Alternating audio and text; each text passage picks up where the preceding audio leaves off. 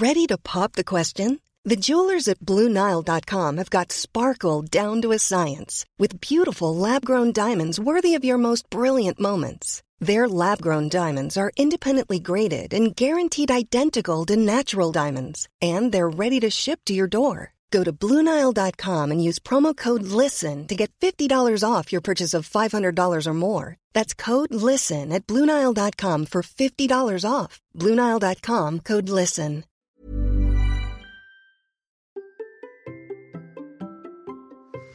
Et si l'aventure était juste au bout de la rue, ou même à la sortie du garage C'est le point de vue de mon invité du jour. Allez, c'est parti. Bonjour, bonjour mes champions et mes champions, c'est Bertrand, bienvenue dans Kilomètre 42, le podcast dans lequel nous parlons tous les mercredis de course à pied, mais surtout de mouvement et d'un mode de vie plus sain pour lutter contre la sédentarité. Il y a quelques années, j'étais un gros hamster obèse de plus de 105 kilos. Après un rééquilibrage alimentaire et la reprise du sport, j'ai perdu 27 kilos et je me suis lancé dans le défi de courir un marathon. Je vous ai raconté tout ça dans la première saison du podcast. Maintenant, mon ambition est de devenir champion du monde de mon monde et de vous aider à en faire de même en vous lançant au propre défi.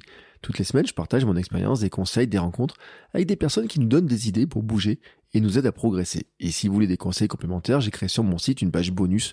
C'est là que je range des documents gratuits comme des e-books pour vous aider à devenir champion du monde de votre monde ou encore mes recettes de cuisine. C'est gratuit et c'est à l'adresse bertrandsoulier.com bonus. Et bien sûr, je vous mets le lien dans la description de l'épisode. Quand vous êtes fidèle à ce podcast, vous savez que j'ai parlé plusieurs fois de Alistair Humphreys et certains de mes invités aussi. C'est lui qui a popularisé le concept de micro-aventure et il considère que le plus difficile est de faire le premier mile, de sortir, de courir, de prendre son vélo, de passer le bout de la rue. Mon invité du jour a lui aussi constaté que beaucoup de personnes ne passent jamais le bout de la rue pour s'aventurer sur le chemin. Après, il faut le dire, Knack en vrac a des horaires un peu spéciaux. Si je suis adepte du matin, son rituel est de partir le soir après le coucher des enfants. Il va nous expliquer exactement pourquoi. Knack a découvert la course depuis quelques années. L'an dernier, il découvrait l'ultra et se lançait aussi dans la micro-aventure, comme une traversée des Vosges en VTT. Pour lui, l'aventure commence à la sortie du garage. Nous allons parlé de ses défis, de ce qui l'a amené à se lancer dans ses projets, de choses qu'il a découvert pendant, comme par exemple les conséquences du manque de sels minéraux. Il nous partage ses astuces pour s'entraîner, son astuce de préparation mentale pour les descentes, ses grandes victoires personnelles, son récit de son dernier trail et ses projets. Knack, vous allez le découvrir, une approche assez scientifique de la préparation et je pense que ça va en inspirer beaucoup. En tout cas, moi j'ai pioché quelques idées. Et son bonheur de faire des parcours d'un point A vers un point B pourrait vous donner de nouvelles idées de parcours vous aussi.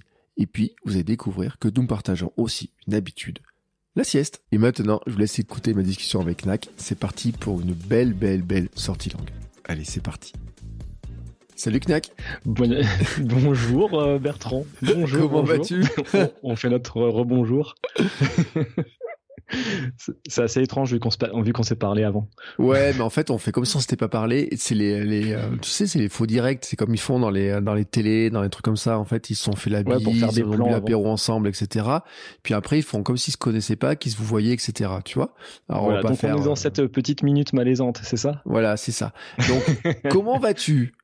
Bah écoute, ça va très bien, très très bien. T'as la grande forme? Ouais, la grande forme, ouais. Là, j'ai pu bien me reposer. Aujourd'hui, euh, j'ai fait ma reprise euh, en course à pied. Donc au bout de, au bout d'un mois sans, sans rien faire, parce que j'avais besoin de me vider la tête, besoin de faire autre chose. Attends, tu, tu as, tu n'as pas fait de sport? Ou tu n'as pas, pas fait de sport pendant euh, quatre, les quatre dernières semaines là. Oh, et ça va trois, dernières, trois dernières semaines. Trois dernières semaines. Et ça va Tu tremblais pas trop T'étais pas trop en manque ou?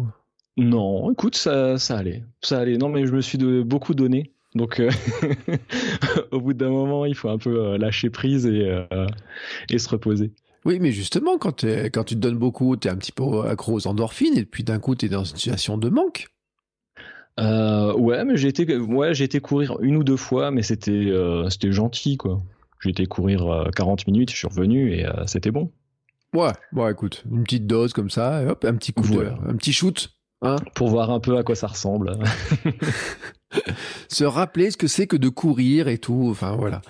Euh, bon bah écoute, en tout cas je suis très content de t'avoir dans le podcast, ça fait un bout de temps que, que, je voulais t'inviter parce que on t'a eu dans le live, notamment un live, c'était quand? Oh, Je me rappelle plus. Hermano cet été? C'était l'été dernier? Oui, c'était cet été, été 2021. Euh, on était au mois de juillet, au mois de juin, je crois, mm. et euh, une fois au mois d'août. Ouais. Et tu préparais quoi à l'époque déjà? Rappelle-moi. Alors au mois de juillet, je préparais le, trail du Pays Welsh. Donc c'est en Alsace. Donc oui, je suis le Knack, je suis alsacien. Ouais. et donc je préparais mon premier mon premier trail de 50 km. Donc il y a 52 km et 2400 mètres de dénivelé positif. Et euh, donc, au partir du, on va dire, euh, ouais, l'année 2021, ça a été un peu allongé les distances. Mm. Et, euh, et, donc, on avait discuté de ça. On avait fait ben, justement avant la course et le deuxième live après la course. Ouais. Pour avoir un peu les retours et euh, on avait discuté de comment est-ce qu'on euh, comment, est-ce qu'on avait préparé comment est-ce que j'avais préparé cette échéance. Voilà. Alors je mettrai tous les liens parce que les vidéos sont sur YouTube. C'était un live sur YouTube du euh, Hamsters Running Show euh, eh avec Hermano et avec Hermano qui devait qui devait manger. Oui, bah oui, Hermano. Et c'est le jour où nous avait fait un malaise, non Je sais plus. non, on avait bloqué toute sa famille parce que sa famille voulait manger. Ah voilà. Bon. les, les, les, lives avec Armano quand même, entre les fois où euh, la famille attendait, et puis la fois où il a, ça fait un malaise presque en direct, etc. Euh, on, a, on a eu des petites aventures comme ça. Bon, euh, là on n'est pas parlé, on n'est pas parti pour parler de, de ce de cette de, cette, de cet énergumène ouais, ni de, cet, alors, ni de cet énergumène, quoique on pourra en parler un petit peu tout à l'heure parce que euh, tu es quand même impliqué dans ces dans ces projets. Euh, mais en fait, ouais, je fais des petites choses. Ouais, mais en fait, ce qui nous intéresse euh, ce soir, c'est euh, ton approche en fait de ce que tu fais dans ton année. Comment mhm. tu tu parce que on va le redire. Hein, L'été dernier, donc c'était ton trail, c'est ton premier ultra que tu faisais? Ouais, c'était le premier. Ouais. Ouais. Euh, donc tu as fait un premier ultra et cette année, par contre, tu es parti sur euh, de faire de la micro-aventure tous les mois, te lancer des petits défis, des choses comme ça, c'est ça? Exact. Alors, donc en fait, c'est le prolongement en fait. Hein. c'est le prolongement de 2021. Euh, c'est euh, c'est de la réflexion qui était euh, les programmes. Enfin voilà, comme la façon dont je me suis entraîné en 2021.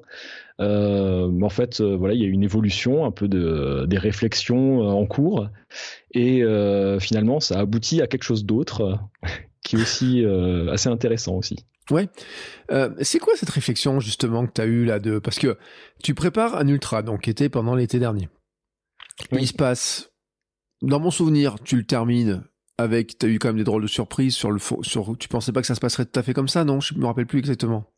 Alors, euh, donc, ce que j'avais fait, euh, donc j'avais, je m'étais préparé toute une journée de course à pied pour moi tout seul. Mm.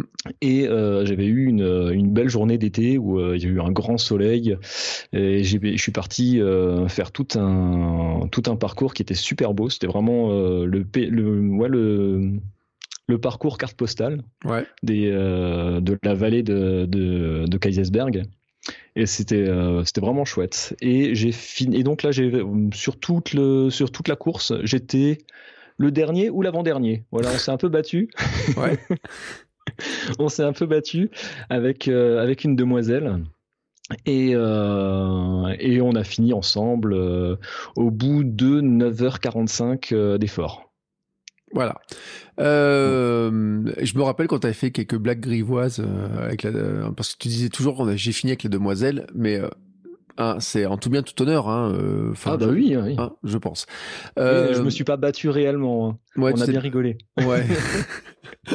et heureusement, heureusement qu'on se bat pas sur les trails, sur les chemins, etc., etc. Et autres. Alors, T'en as fait quoi comme bilan? Parce que tu nous avais raconté quand même, euh, et c'est intéressant parce que ceux qui n'ont pas écouté les lives, euh, il faut quand même leur préciser, c'est que tu as un mode de préparation, euh, tu avais quand même euh, structuré tes semaines, etc., pour vraiment préparer ça très sérieusement, avec vraiment une, une vraie organisation très particulière. Et notamment un truc, je me rappelle, c'est que tu allais courir de nuit les vendredis soirs. Oui. Euh, en fait, euh, quand je m'organise, euh, donc déjà, je fais des préparations de 12 semaines, donc voilà, de 3 mois. Ouais. Et bah, en fait, moi, c'est des préparations qui, qui, sont assez longues et ça me permet en fait de, de dérouler, d'avoir un, un, emploi du temps et de le dérouler pendant 3 mois. Mm. Et, et, donc en fait, je m'entraîne toutes les, tous les, ouais, quasiment tous les jours pendant ma pause de midi. Donc euh, le lundi midi généralement, je vais courir. Ensuite, euh, le mercredi, euh, mercredi midi et le vendredi midi, je cours. Et euh, après, les mardis et le jeudi, il y, a des, il y a un peu des variantes où maintenant je fais du yoga, un peu de, un peu de renforcement musculaire et tout ce qui est un peu facilement à faire, on peut un peu le, mm. le, le, mettre là. Et, et en fait, ma sortie longue, je la fais pas le dimanche matin parce que je trouve ça très toxique au niveau de la famille. J'ai autre chose à faire moi le week-end. Donc en fait, je la fais le vendredi soir. Donc je fais vendredi midi et vendredi soir. Euh, donc vendredi midi, je fais une, euh, je fais un footing euh, de pré-fatigue où en fait là c'est de l'endurance fondamentale pendant 45 minutes à peu près. Et le soir, je repars où, en fait bon là on a moins, j'ai moins de, de 24, ouais, moins de moins, moins de 12 heures de de récupération. Et en fait, c'est comme si, bah, comme si, c'est comme si on courait les deux euh, entraînements à la suite. Mm. Voilà. Et ça, ça me permet de euh, bah, d'allonger un peu plus les distances. Par exemple, au lieu de faire trois heures d'un coup, bah, je fais une heure à midi et deux heures le soir, et ça me fait trois heures. Alors, les gens quand même, ils entendent ça. À quelle heure tu pars le vendredi soir? Alors, je pars. J'essaye de partir vers vers 20h30. 20h, ouais, 20h, 20h30. 20h30. À la frontale. À la frontale. Euh, on a dit tu habites en Alsace. Je t'ai pas demandé si tu habitais euh, à la campagne, euh, près d'une forêt. Dans le vignoble. Dans le vignoble. Voilà, en, dessous du Haut-Königsbourg. T'as jamais eu peur? Non. Enfin, si, allez hop, si, on va le dire. Allez En fait, j'ai déjà été surpris par des animaux en fait, c'est moi qui surprends les animaux. Donc, mm, c'est vrai. C'est euh, quand j'arrive, par exemple, euh, je sais qu'il y a des chemins en fait. quand je monte, voilà, je descends d'un chemin mm. et j'arrive sur une, un chemin forestier où en fait il y a une clôture sur le tout le long.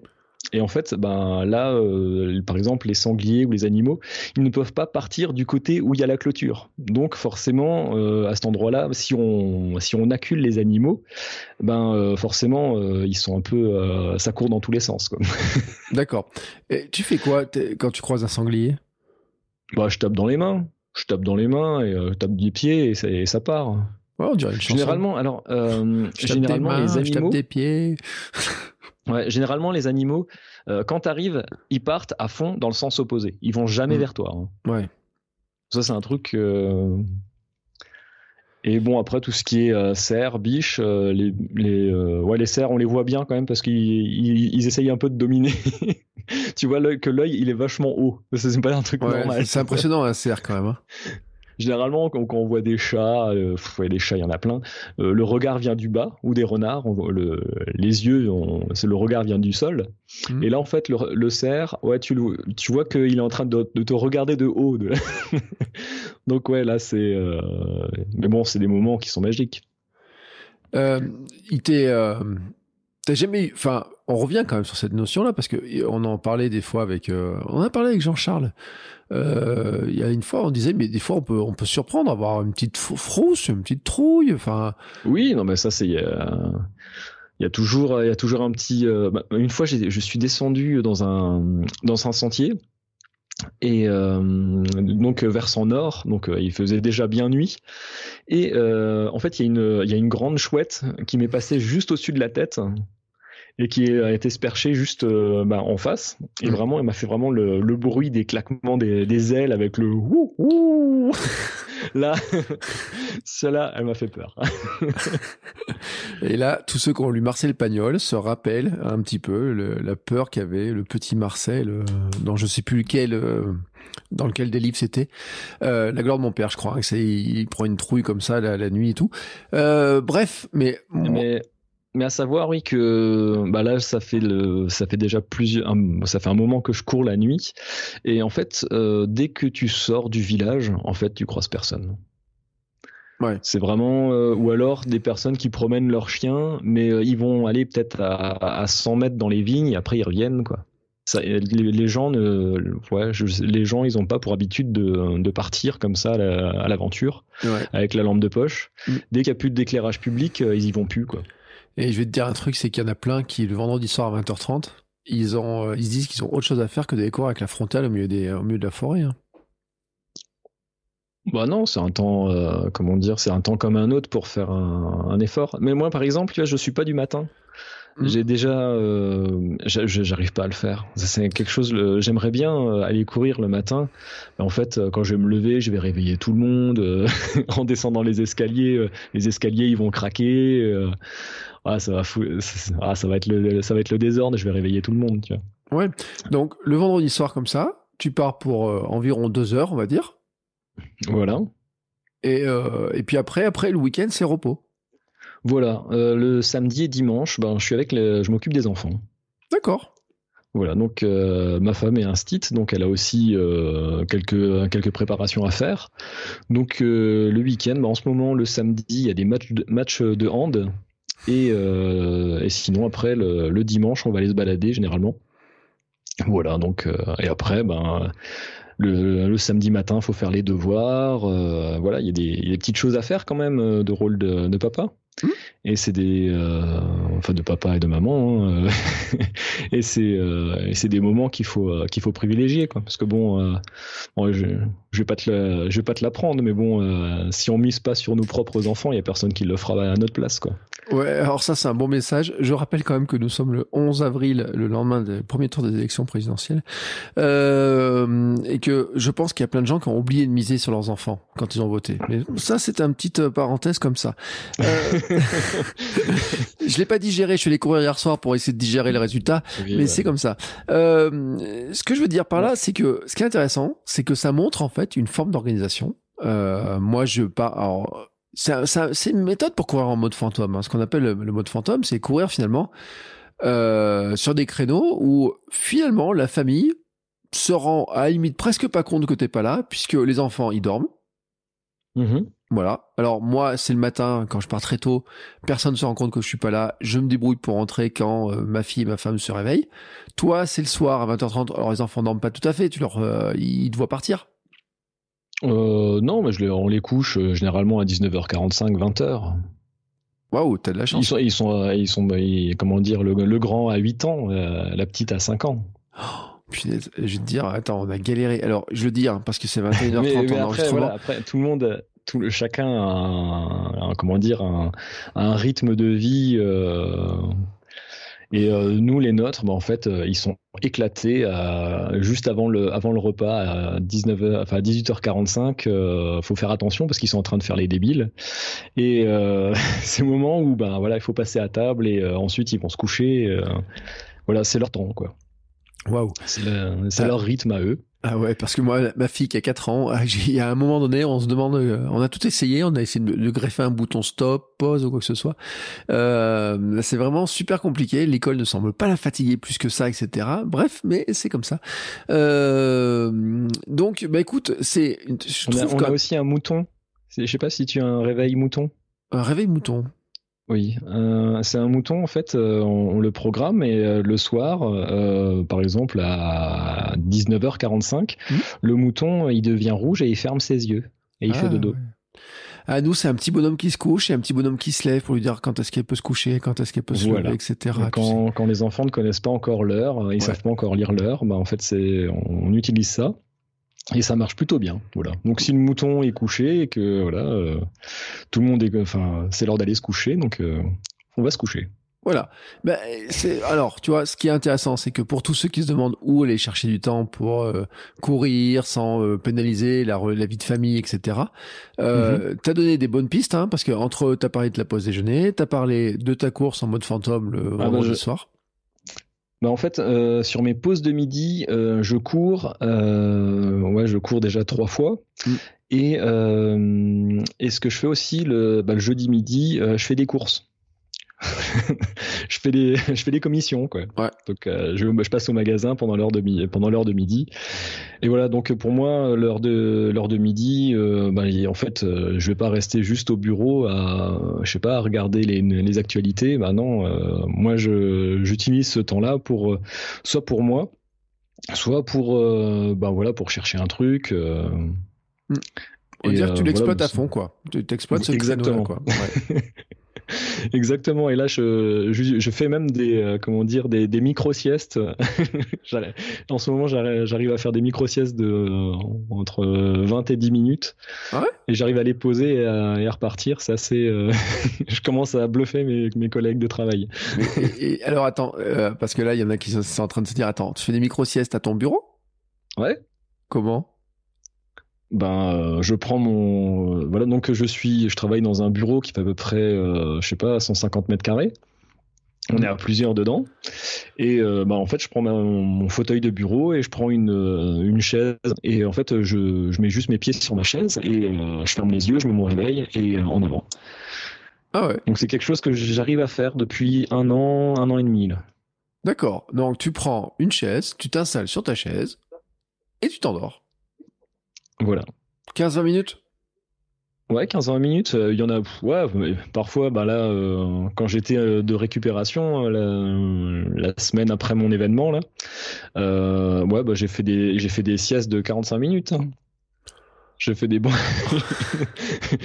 des micro siestes et des bonnes siestes aussi quoi.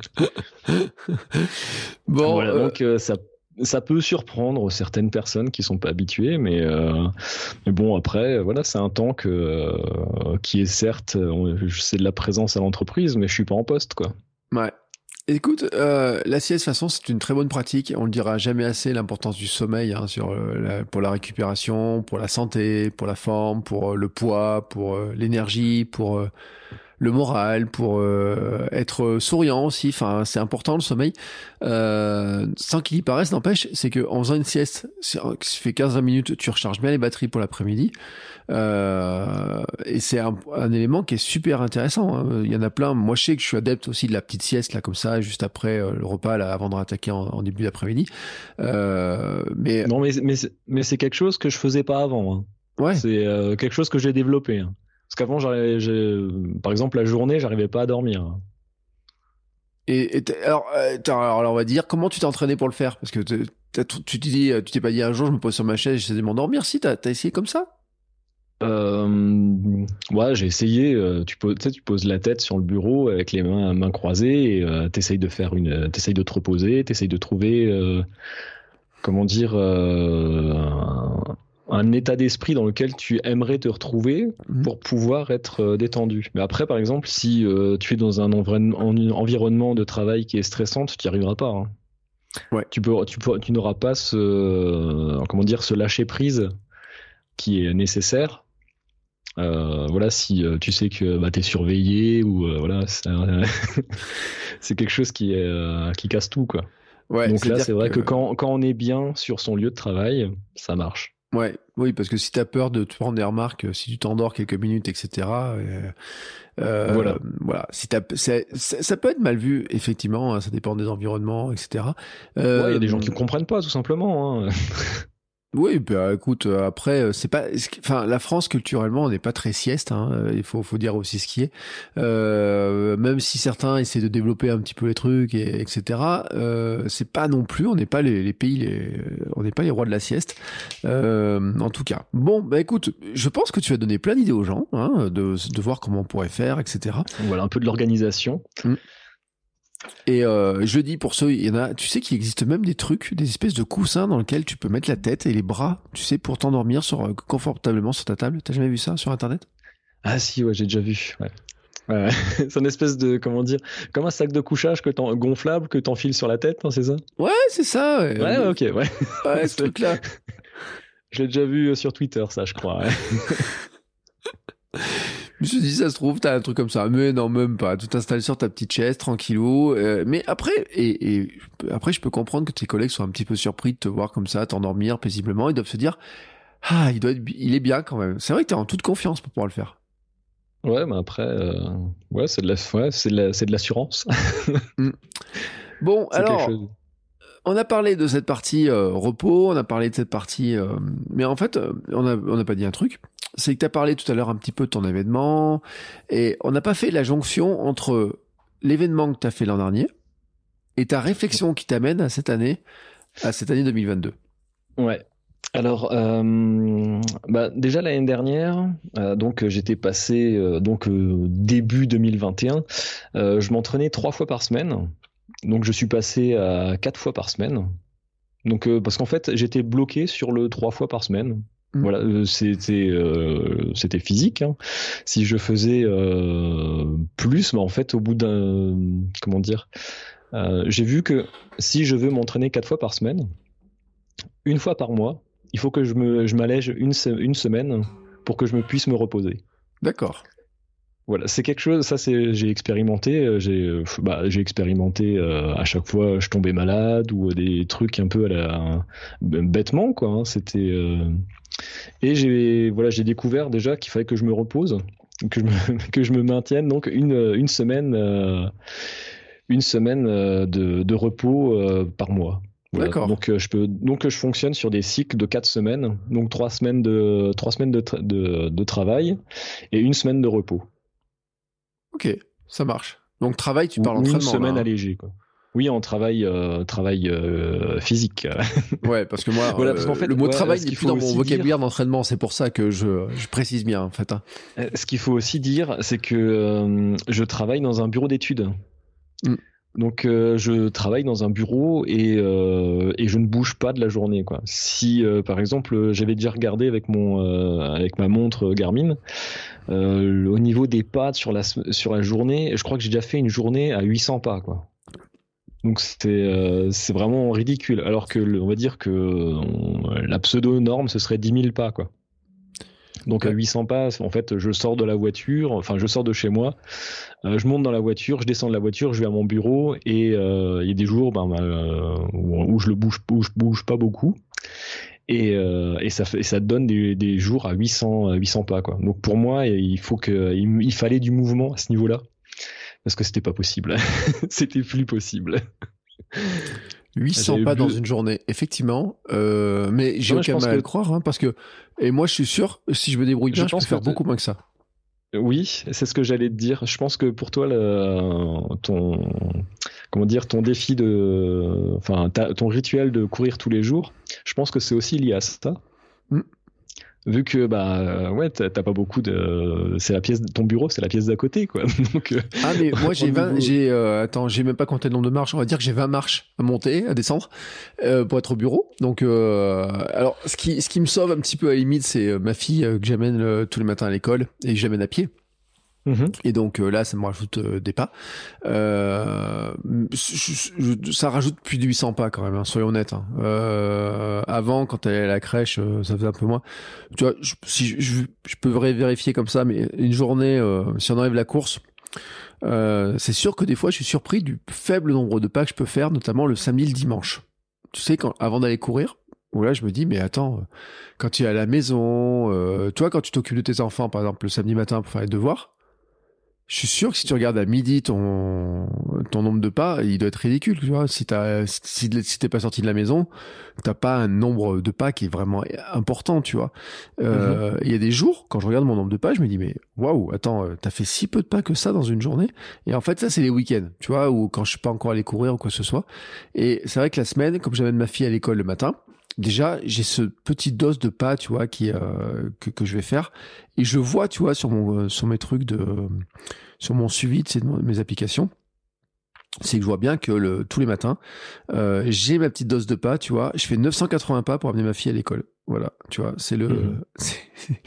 et avant j'en ai fait 64 attends même pas j'en ai fait 76 pour arriver au, à mon bureau donc tu vois, si je bouge, si je fais que l'aller-retour entre euh, mon lit, le bureau, la cuisine, etc., je peux finir ma journée à 200 pas, peut-être 300 pas, tu vois, quelque chose comme, ça. Là. Ouais, voilà, c'est comment dire, c'est cette inactivité qu'il faut casser, quoi.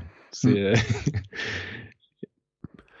donc effectivement, donc tu bouges comme ça euh, tous les jours. Euh, tu t'en sens le besoin, tu dis bon, il faut quand même que je bouge parce que sinon et c'est vrai, hein, enfin, disons-le, faire 800, 900 pas dans une journée, c'est euh, c'est pas beaucoup, c'est pas c'est de la sédentarité, hein, c'est vraiment de la sédentarité. Oui, non, mais c'est c'est de l'excès de l'excès de sédentarité, quoi. Ouais. Et, euh, et donc ta réflexion alors, elle t'amène comme ça, petit à petit? Alors en fait, euh, Suite, euh, suite à cet été, donc suite, à, suite au, trail du Pays Belge, euh, j'avais envie un peu de, un peu de changer, de faire un peu autre chose. Donc je suis parti, euh, en fait j'ai fait du VTT. Ouais. À partir du mois de mois d'août. À partir du mois d'août, j'ai fait du VTT. J'ai fait une semaine, enfin un mois, un mois cool, le mois de juillet, parce qu'on était en vacances en famille. Donc pour ça, on, on, était, on était bien quoi. Et après, dès que j'ai commencé à retravailler au mois d'août, là, je me suis réentraîné donc en course à pied et à VTT. Euh, et, donc là, je me suis trouvé un objectif. En fait, c'était de... une traversée des Vosges d'est en ouest. Environ, euh, c'était mon objectif, c'était 100 km et environ 2000 mètres de dénivelé positif. En VTT. Voilà. Je voulais partir en autonomie, mmh. partir de chez moi et rejoindre, euh, rejoindre mon cousin qui habite à côté de Saint-Dié. Voilà, donc par les chemins, j'ai fait une trace de 100 km. T'as réussi? Et... Alors, pour ça, déjà, j'ai dû retravailler mon, plan d'entraînement. Donc, euh, je faisais 50% euh, de VTT, 50% de course à pied. Ouais. Donc, euh, j'avais gardé les, ben, tout simplement les, les, séances d'endurance fondamentale. Et je faisais des, tout ce qui était travail en côte, je le faisais à VTT. Ouais. Et je faisais la sortie longue à VTT. Voilà, donc le, je le faisais le mardi soir. Je faisais, euh, je faisais mes séries en côte euh, dans, bah, dans les vignes juste derrière chez moi. J'ai à peu près, je sais pas, un quart d'heure à rouler et, euh, et, je suis tout de suite sur place, sur la côte, et prêt à monter. Et, et ça, ça m'a fait beaucoup de bien, beaucoup de bien pour la course à pied aussi. Ouais. Parce qu'en fait, le, le, fait de, comment dire, quand tu es en, debout sur les pédales en danseuse, en montée, euh, en fait, tu travailles énorme. Enfin, comment dire, c'est le meilleur moyen de, te muscler, quoi. c'est le meilleur appareil de musculation euh, possible, je pense. je me dis que ça doit travailler sacrément les fessiers, mais cette histoire-là. Et en fait, euh, au bout de deux mois, en fait, j'ai découvert que, enfin, je voilà, je me suis découvert en fait une véritable endurance au seuil. par exemple, je suis à 170, 175 battements par minute. Donc, quand tu cours à, ce rythme-là, en fait, tu es déjà bien dans le dur. Hein. t'es déjà bien rouge. Et en fait euh, j'arrive à courir. Je, voyais ah m'a dit donc euh, j'ai une bonne caisse quand même là. J'ai euh, vraiment la forme. Et j'arrivais à tenir à peu près deux heures comme ça ah ouais ok c'est plutôt pas mal cette histoire quoi. Ah ouais tu m'étonnes. Voilà. Et donc parallèlement à, Kilomètre 42, en fait, j'ai aussi écouté euh, un peu tout ce qui est aventure à vélo, euh, un peu d'ultracyclisme. Et euh, en fait, j'ai pu, j'ai pu suivre un peu quelques, quelques personnes qui font de l'ultracyclisme. donc après il y a quelques quelques profils qui sont qu'on retrouve. Il y a des personnes qui qui voyagent. Donc en fait c'est ouais, c'est des personnes qui euh, qui toute l'année en fait sont en voyage et de temps en temps ils vont euh, ils retournent dans leur famille pour euh, leur pied à, terre quoi tout simplement quoi Voilà, donc ça c'est un peu une façon de vivre, un peu des voyageurs, mais après il y a aussi des personnes, il y a par exemple, ah, je vais pas retrouver son prénom maintenant. il y a aussi d'anciens coureurs cyclistes euh, et en fait, euh, ou en fait, tu vois, par exemple, sur Strava, tu vois qu'ils roulent régulièrement. Ben, par exemple, euh, ils font des petites séances de 30, 40 km pendant la semaine. Et le week-end, ben, ils vont faire jusqu'à 80 km, mais pas beaucoup plus. Ouais. Et, et d'un coup, en fait, une fois par mois, tu les vois qui font d'un coup, pendant, pendant un moment qui est, qui est disponible, ils font vraiment une sortie longue, plus de 100 km. Euh, et, en fait, je vois ça, je fais, ah, mais en fait, ils, comment dire, ils font de l'ultra, mais euh, tous les jours, enfin, au, quotidien, ils font pas, voilà, ils font peut-être une heure, euh, une heure par-ci, une heure et demie par-là. ils font pas des masses de quantité finalement. Ouais. Et, et, donc je me suis, je me suis dit, ah, tiens, une fois. Donc là, la première idée, c'est une fois par mois, ils poussent un peu le, ils poussent, voilà, ils font une petite aventure de tous les mois. Mm.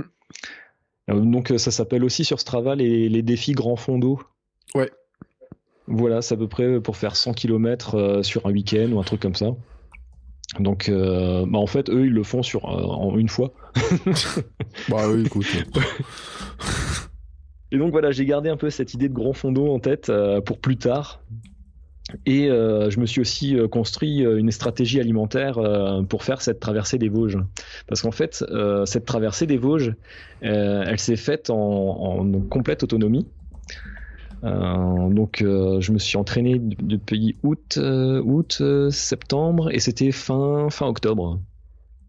c'était le 24, 24 octobre. Où en fait, donc là, je, je suis ma tentative, en fait, voilà, c'était une tentative de 100 km mm. euh, et je voulais la faire en 7 heures. Ouais.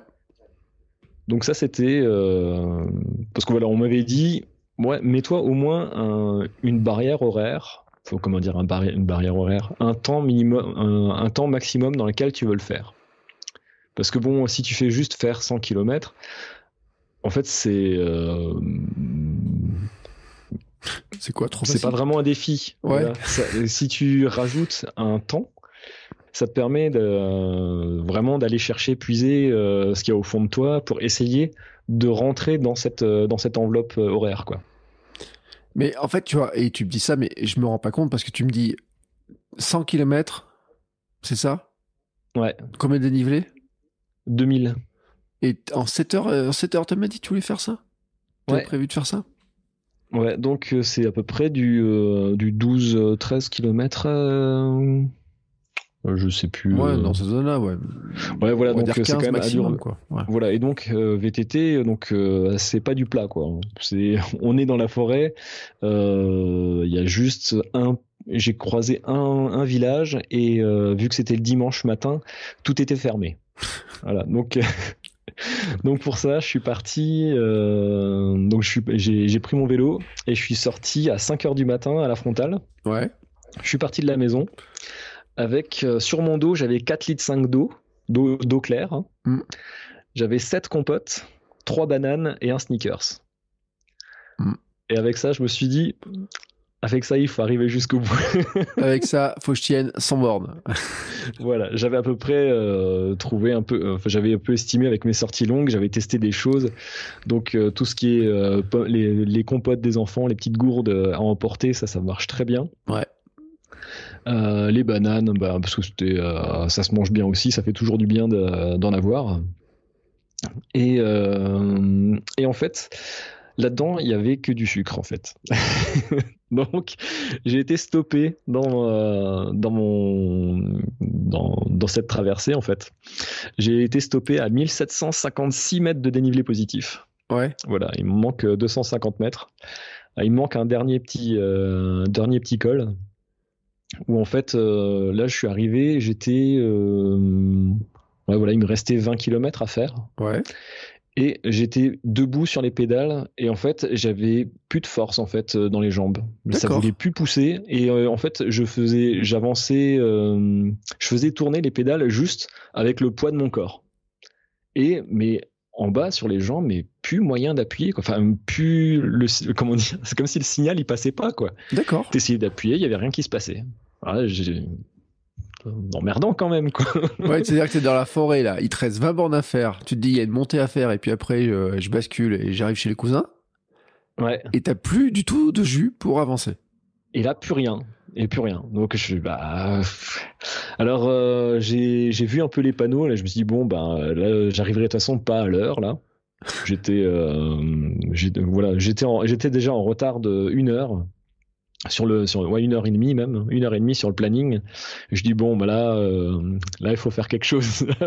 Je vais rentrer par la route je vais rejoindre le plus le plus, plus rapidement la route. Et ben je serai euh, arrivé à midi euh, à midi pour l'heure pour l'heure de, de l'apéro quoi et euh, parce que j'avais euh, j'avais prévenu mon cousin euh, pour pour la dernière heure, je dis ben on arrive jusque chez toi et après on fait une petite boucle et, mhm. et voilà et quand on arrive devant chez toi ben c'est les 100 km, on y est bon quoi. Ouais. Voilà et donc cette j'ai pas réussi à aller jusque chez mon cousin. D'accord. et mais voilà, je me suis trouvé comment est-ce que j'ai cherché pendant bien une semaine après Bon, il y a les trois premiers jours, euh, j'ai à peu près su euh, qu'est-ce que euh, vers quel vers quel quel était le problème. Ouais. Et en fait, c'était manque de sels minéraux. D'accord. Hein, c'était en fait j'avais euh, comment dire quand on a plus de et particulièrement du magnésium parce qu'en fait euh, le magnésium sert à, véhiculer les, euh, les, les, informations de des neurones enfin comment dire du cerveau jusqu'aux muscles donc on a l'information qui passe et quand on arrive sur des par exemple des jambes qui sont complètement rincées bah en fait euh, le signal il passe plus. D'accord, bah écoute. Voilà, donc euh, c'est bon, c'était ça. Euh, et ce que j'ai pu aussi avoir pendant, pendant cette préparation, ce que j'ai pu aussi voir, c'est tous les tous les trajets d'un point A à un point B. C'est vraiment vraiment très grisant. C'est un truc, euh, euh, au lieu d'aller, euh, par exemple, le dimanche faire sa, sortie longue le matin, en fait, je vous invite à aller faire votre sortie, de partir, je sais pas, partir à 10 heures et arriver, je sais pas, par exemple, si vous êtes invité quelque part, arriver chez eux, ben, je sais pas, vers 11h30. Mm. Et en fait, justement, pas d'éviter de faire des boucles, mais partir d'un point A à un point B et il faut se débrouiller entre. Et ça, en fait, c'est super sympa. c'est très rigolo à faire. Ouais, et tu sais que c'est un truc, je crois que euh, vraiment, il y a beaucoup de cyclistes le font. Euh, parce que moi, j'ai quand j'étais au club, je me rappelle avoir, il y avait quelqu'un qui courait avec nous et euh, qui faisait du vélo aussi. Tu sais, il préparait l'étape du tour, il préparait des choses comme ça. Et euh, son truc, en fait, il allait euh, voir, euh, il disait, bah, ce week-end, on va chez ma belle famille, moi je parle samedi matin en vélo, j'arriverai là-bas pour l'heure du déjeuner, ma femme est pas en voiture, etc. Et ça faisait, enfin, il disait, enfin, il disait même pas pour midi, il dit, j'arriverai pour le repas du soir. Elle y va pour midi, moi j'y vais pour le repas du soir, tu sais, il, va, il passait le week-end. Et, mais il me disait, il, il allait, il faisait quatre, enfin, sur le week-end, c'est j'allais un retour, mais peut-être qu'il faisait 200, euh, peut-être 200 km, tu vois, sur le samedi, 200 km le dimanche, ou un truc comme ça, tu sais, pas loin pour préparer son étape du tour. Parce que avec le vélo, il est capable de faire des très longues distances. Et en fait, il le faisait, mais pour aller à plein d'endroits, il faisait ça en fait. C'est-à-dire que il partait en vélo, sa femme partait en voiture, et euh, des fois, elle le ramenait euh, le lendemain, des fois, il faisait l'aller-retour en vélo, tu sais. Donc ça ne mhm. m'étonne pas en fait que ce soit grisant aussi parce que tu découvres aussi des, une autre manière, j'ai envie de dire, tu c'est une façon de voyager que tu fais en fait. Ouais, bah justement, euh, ça c'est euh, moi c'est quelque chose qui me plaisait beaucoup. Je le fais maintenant aussi euh, à pied. Mmh. voilà, on a une, on a des amis qui habitent en fait à peu près à 18 km à vol d'oiseau. Ouais. Enfin, à vol d'oiseau. donc en fait, il faut que je passe déjà une montagne et ensuite que je passe une, une que je traverse une vallée, que je repasse une autre montagne et ensuite que je redescende. Ouais, t'as un vol d'oiseau qui a un peu de dénivelé quand même, toi. Hein Ouais, il y a 1000 mètres, ouais. il y a 1000 mètres. Mais, euh, mais c'est vraiment un truc qui est vraiment, c'est vraiment quelque, un exercice qui est grisant. Parce qu'en plus, on n'est pas, euh, comment dire, il y a quand même un peu d'incertitude. Parce que bon, on est en train de chercher un peu son, son chemin la première fois. Euh, et aussi, ben, on peut se dire que, qu'il faut se débrouiller, quoi. Ouais.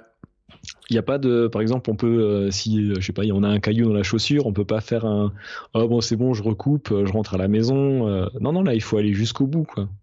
Ouais, c'est aussi des petits, euh, des petits, ouais, des, des petites motivations supplémentaires.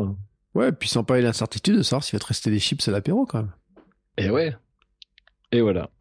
Eh, eh, eh, ou, une, ou, une, bonne bière, toi qui es amateur de bière.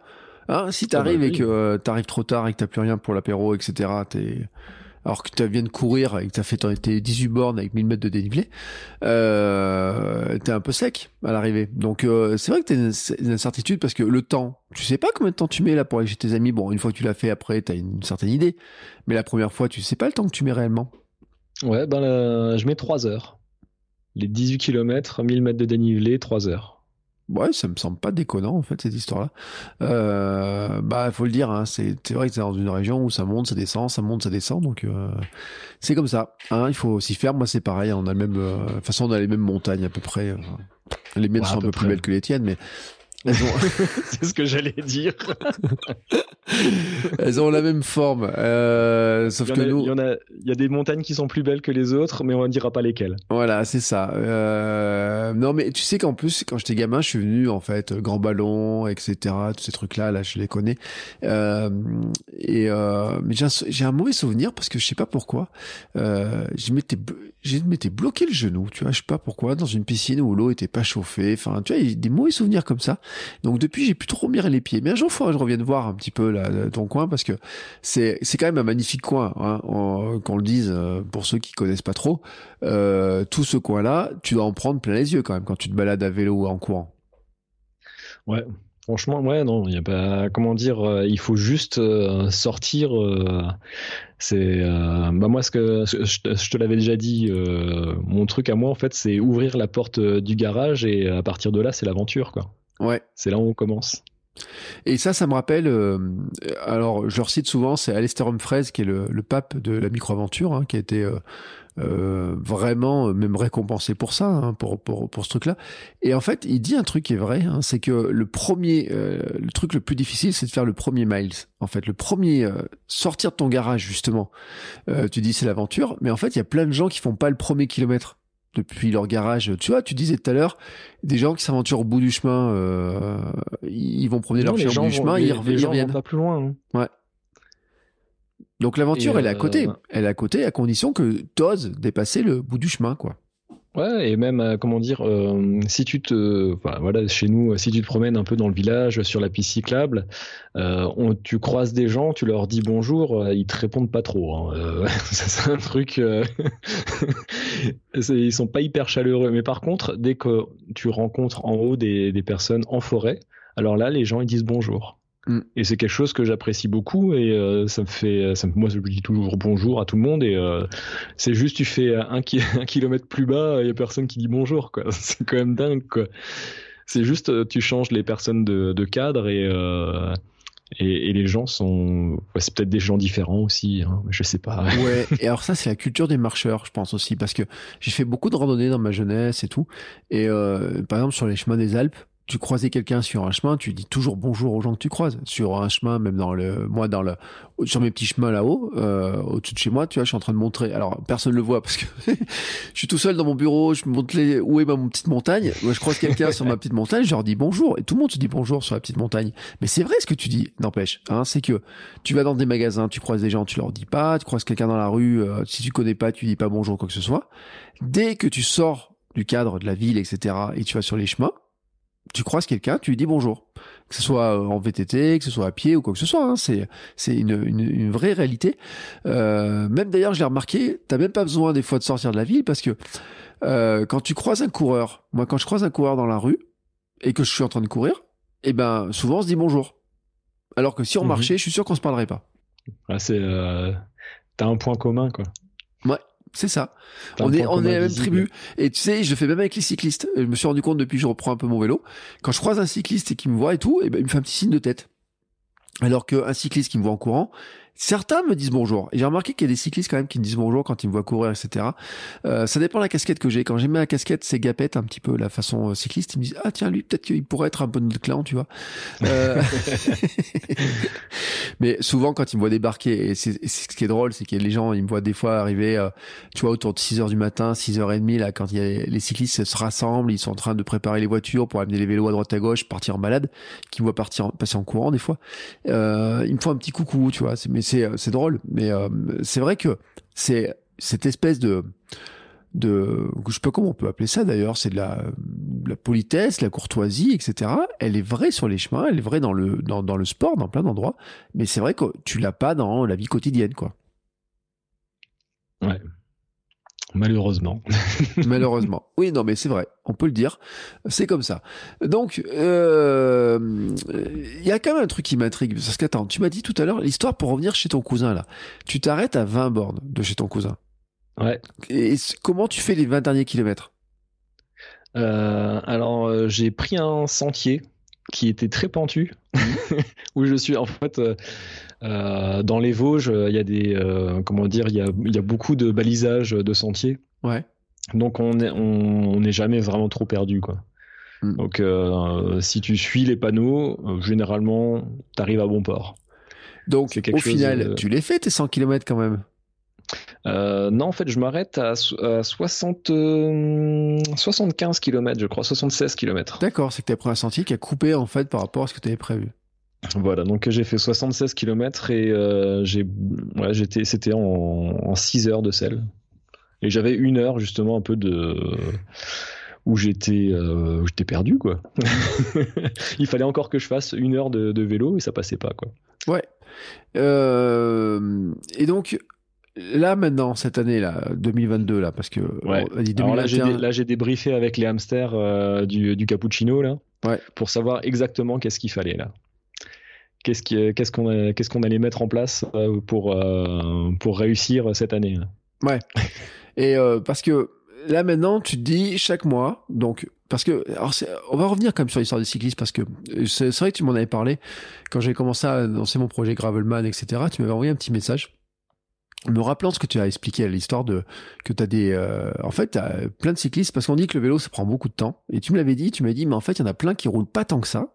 C'est vrai cette histoire là mais qui roulent par contre peut-être alors je dis pas bah, tous les jours, mais il roule quoi 3-4 fois par semaine des petites distances et puis le week-end un peu plus long. Voilà, bah comment, comment course à pied finalement? Bah ouais, mais bon, euh, ça, ça, paraît, euh, dit comme ça, ça paraît un peu logique. Mais tout le monde dit que le vélo, ça prend J'ai retrouvé son nom, tu peux regarder sur, euh, tu pourras noter et regarder sur Strava, Clément Mahé. Ouais. C'est un ancien coureur pro de, de, de, cyclisme. Mm. Et en fait, euh, il est passé, il fait de l'ultra maintenant. Et euh, cet hiver, il a fait du ski de fond.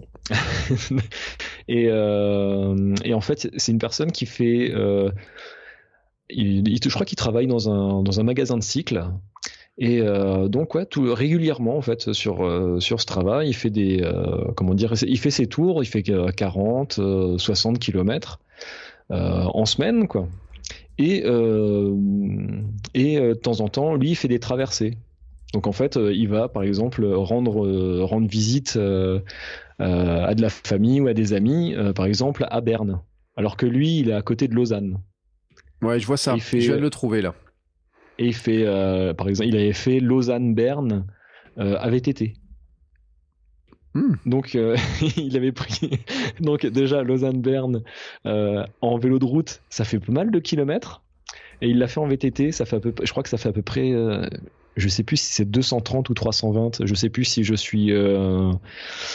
si je me trompe dans les chiffres. Mais c'est assez. C'est un gros, gros morceau. C'est un gros gros morceau et euh, sinon ce qu'il fait aussi juste sur euh, en fait il roule euh, il part sur une journée et il roule du matin au soir et il fait aussi il a il a aussi un tour du côté de comment dire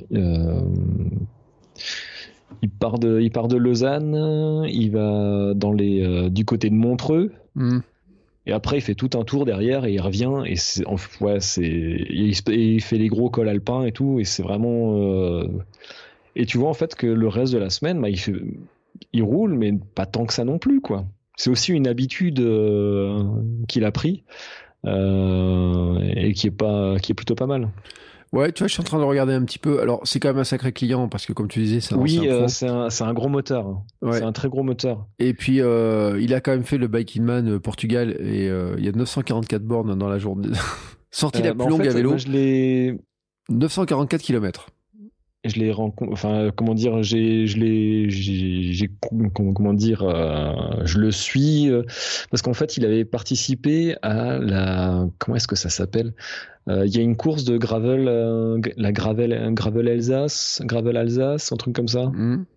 en fait c'est tu pars de tu fais la traversée des Vosges du nord au sud en passant par les crêtes. Waouh sympa et donc c'est 400, 360 km avec, avec un dénivelé monstrueux. Et, euh, et donc il avait gagné.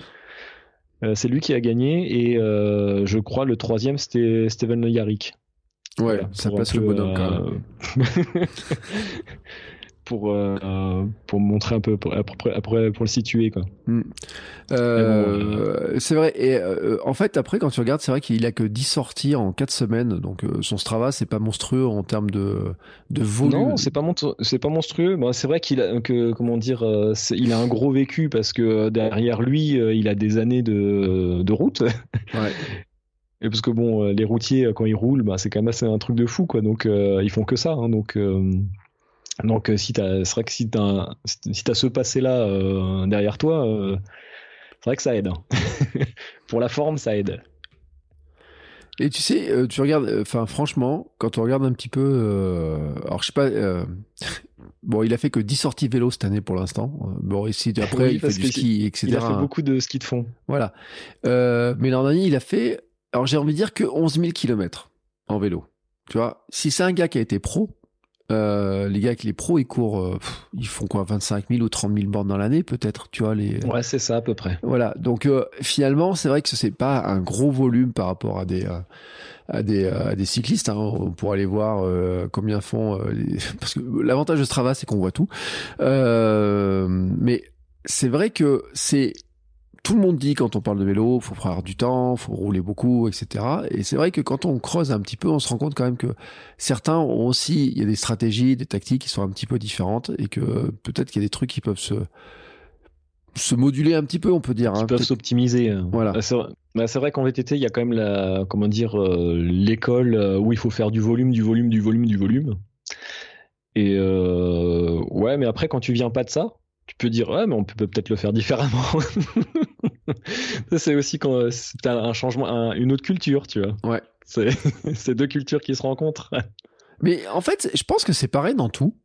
Euh, c'est à dire que dans la course tu as ceux qui jurent que par le gros volume gros volume gros volume et qui font que ça et, et, puis t'as quelqu'un qui arrive et qui dit ouais mais on va peut-être pas faire du gros volume on va faire que de la qualité avec plus moins de volume et faire plus de qualité et, euh, moi, je l'ai, je l'ai vu au club cette histoire-là, et c'est, du vécu, hein, tu sais.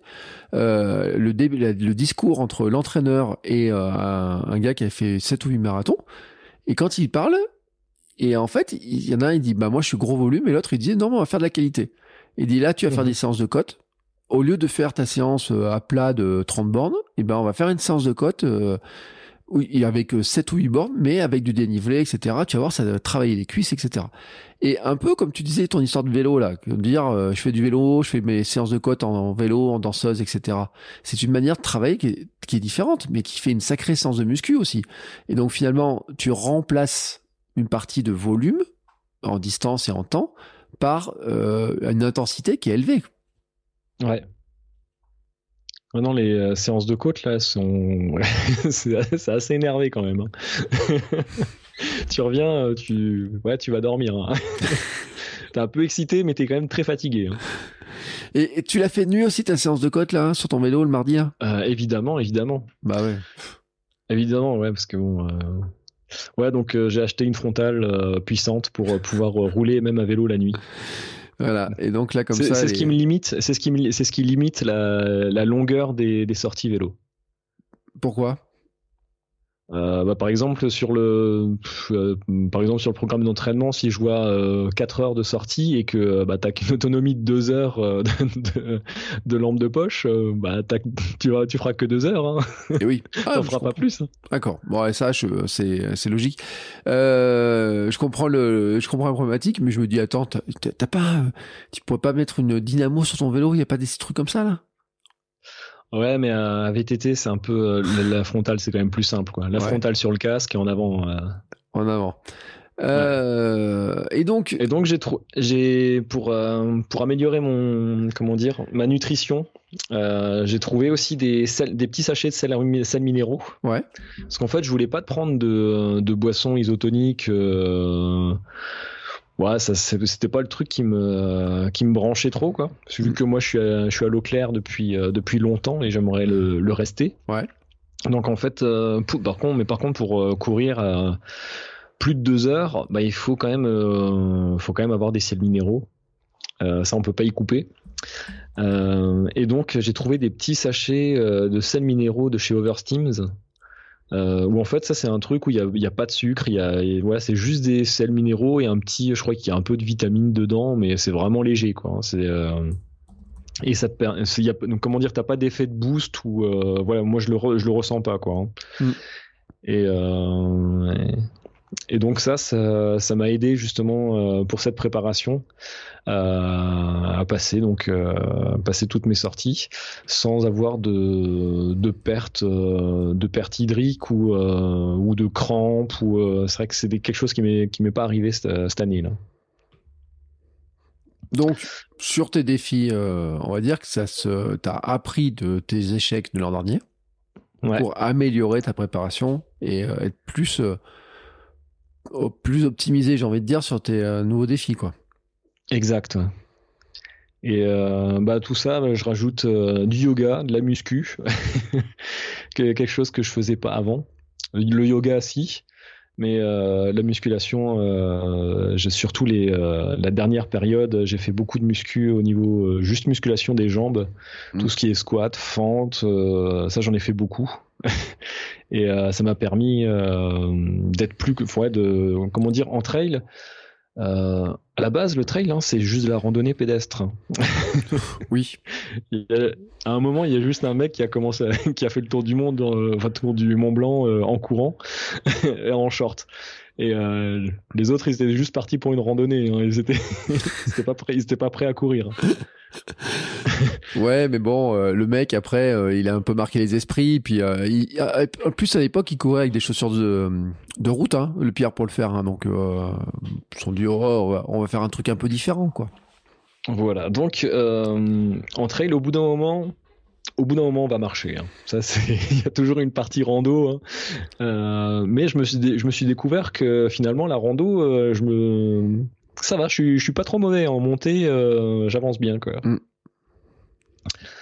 Voilà, donc euh, j'ai repris donc euh, l'entraînement en décembre.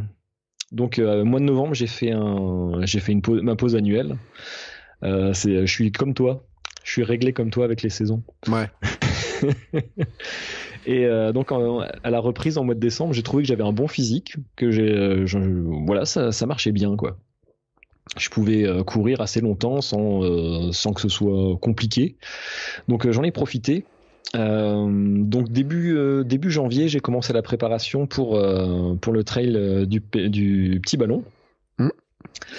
Donc au bout des deux premières semaines, en fait, j'arrivais à faire des c'était juste le programme, c'était des sorties longues à plat et c'était deux heures. Donc en fait, en deux heures, je faisais bah, je faisais 20 km. Ouais.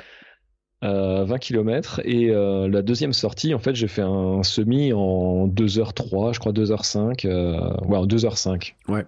Et là j'étais content je fais ok bon là il y a tout ça à la frontale de nuit. Je fais ok là il y a il y a, il y a moyen de, d'exploiter un peu ce, ce, physique. Donc pour le donc j'ai lancé ma première aventure du mois de janvier. Ouais. Donc j'avais couru deux heures je me suis dit, ok, mon, euh, mon défi euh, du, mois du mois de janvier, c'est euh, courir 4 heures. Voilà, donc j'ai prévu un peu, avec, et avec du dénivelé. D'accord. J'avais fait tout à plat. Je me suis dit, bon, maintenant, on peut attaquer le dénivelé, on peut y aller. Et donc, j'avais repéré un peu le tracé pendant le, juste la semaine avant. Ouais. Et j'avais trouvé en fait une, une boucle de 3 km 5 et de 122 mètres de dénivelé positif. Attends, 122 mètres en 3 km 5 Ouais. Waouh. Alors euh, j'avais trouvé ça euh, parce qu'en fait euh, quand tu commences à faire des sorties longues et que c'est et qu'on est au mois de janvier, qu'il y a de la neige, qui fait froid, en fait tu le fais pas comme comme tu le prépares en été. C'est un truc, c'est pas moi je, je peux pas le faire comme ça parce qu'en fait quand tu quand tu pars à pied, euh, t'as forcément au début, t'as un peu ta, ta course, t'as ouais, t'as un peu une partie, en, tu fais ta phase d'approche, après ta phase d'ascension, ta descente. Et en fait, je me dis non, il faut quand même que que je rentabilise ce truc là, que je l'optimise, que, que je l'optimise. Mm. Et donc, je suis parti sur cette idée de, de backyard. Donc, une boucle à faire le plus euh, possible pendant 4 heures. D'accord. Voilà, donc j'avais je, je m'étais organisé un petit truc le vendredi soir, 20h minuit. voilà, backyard. Alors j'ai appelé quelques, quelques copains. Et, et en fait, il y a tout le monde qui a décliné mon offre. ah, c'est bizarre ça quand même. Alors, euh, surtout que j'ai un copain, euh, Manu euh, je lui donc lui c'est un, c'est un gros client, et il m'a dit ouais non je suis pas chaud en ce moment. Alors là, alors je me suis dit attends si lui il me dit non, c'est ok, je touche à un truc, c'est bon, c'est j'ai la bonne recette, il faut y aller. J'ai envie de dire, dans ton coin, tu aurais pu appeler Stéphane Brognard, parce que euh, voir si lui était tenté par l'aventure, parce que lui, il aurait bien été du genre à venir avec toi, tu vois. oui, euh, ouais, mais ça, pose des problèmes parce que je suis alsacien et, euh, on a, il y a une petite guéguerre entre, entre nous. C'est vrai? Oh, Mais c'est vrai. Alors, vu, vu d'ici, vous êtes les mêmes, en fait, hein, mais oui, entre les, entre les Lyonnais, les Auvergnats, les trucs comme ça. Voilà, c'est toujours des gardes clochers. Ouais. Voilà, ça. Ça, anime un peu les, les soirées.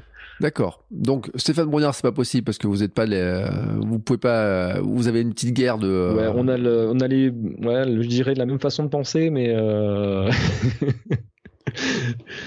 Et euh, en fait, donc j'ai fait, euh, donc je suis parti euh, le soir, 20 h euh, alors ma flotte, j'avais, j'avais ben, tout simplement euh, au bas de, au bas du parcours, j'avais posé ma, mes bouteilles d'eau, euh, tout ce que j'avais pas vu que je faisais des boucles, je dis bon bah voilà, je porte juste ce que j'ai besoin, la personne le plus léger possible. Et exactement, je repasse à chaque fois. Et donc la, la, soirée a commencé, je fais un tour, le ciel dégagé, vraiment bien. Et euh, progressivement, je fais un tour, deux tours. Je fais toujours euh, un tour en 25-30 minutes. Voilà, j'arrive à rester dans les, dans les mêmes temps à chaque fois. J'arrive à être régulier euh, jusqu'à, je dirais jusqu'à 3 heures. Mm. Jusqu'à jusqu'à la troisième heure, je suis régulier. Ouais. Et à partir et à partir de 3 heures, là, ça, commence. bah voilà, hein, ça fait 3 heures que tu cours. Euh, ton physique il décroît au bout d'un moment. Hein. ouais, c'est-à-dire qu'à bout de 3 heures, tu as fait combien de kilomètres? Euh, J'étais aux alentours, j'étais aux alentours de 20 km. Et en dénivelé, tu avais fait. Euh, et donc, euh, j'ai terminé en 4h20 et j'ai fait 31 km. Ouais. Et 914 mètres de dénivelé positif. Ah, tu vois, je pensais que tu avais passé les 1000, moi, sur l'histoire. Ouais, mais non, j'ai euh, comment dire euh, vers euh, vers minuit, mmh. j'ai été attaqué par la brume. Donc en ah. fait, il y a la brume qui est arrivée de la plaine plaine d'Alsace, qui est venue sur le vignoble, et donc en fait, j'étais à la frontale et complètement dans la brume. La température elle est descendue jusqu'à moins 6 et en fait, j'avais juste mon faisceau et j'avais une visibilité à 2 mètres. Ouais, 2 mètres parce que le, quand je suis passé à côté de la volerie des aigles, j'ai pas vu le château, quoi. Donc euh, j'étais perdu, je cherchais le, chemin. Donc euh, bon, au bout, quand tu commences à, à, ne pas voir un château, tu dis bon, là ça, il se fait tard, quoi. Et donc, euh, ouais, j'ai juste glissé sur une marche qui avait gelé avec avec la brume. Hmm.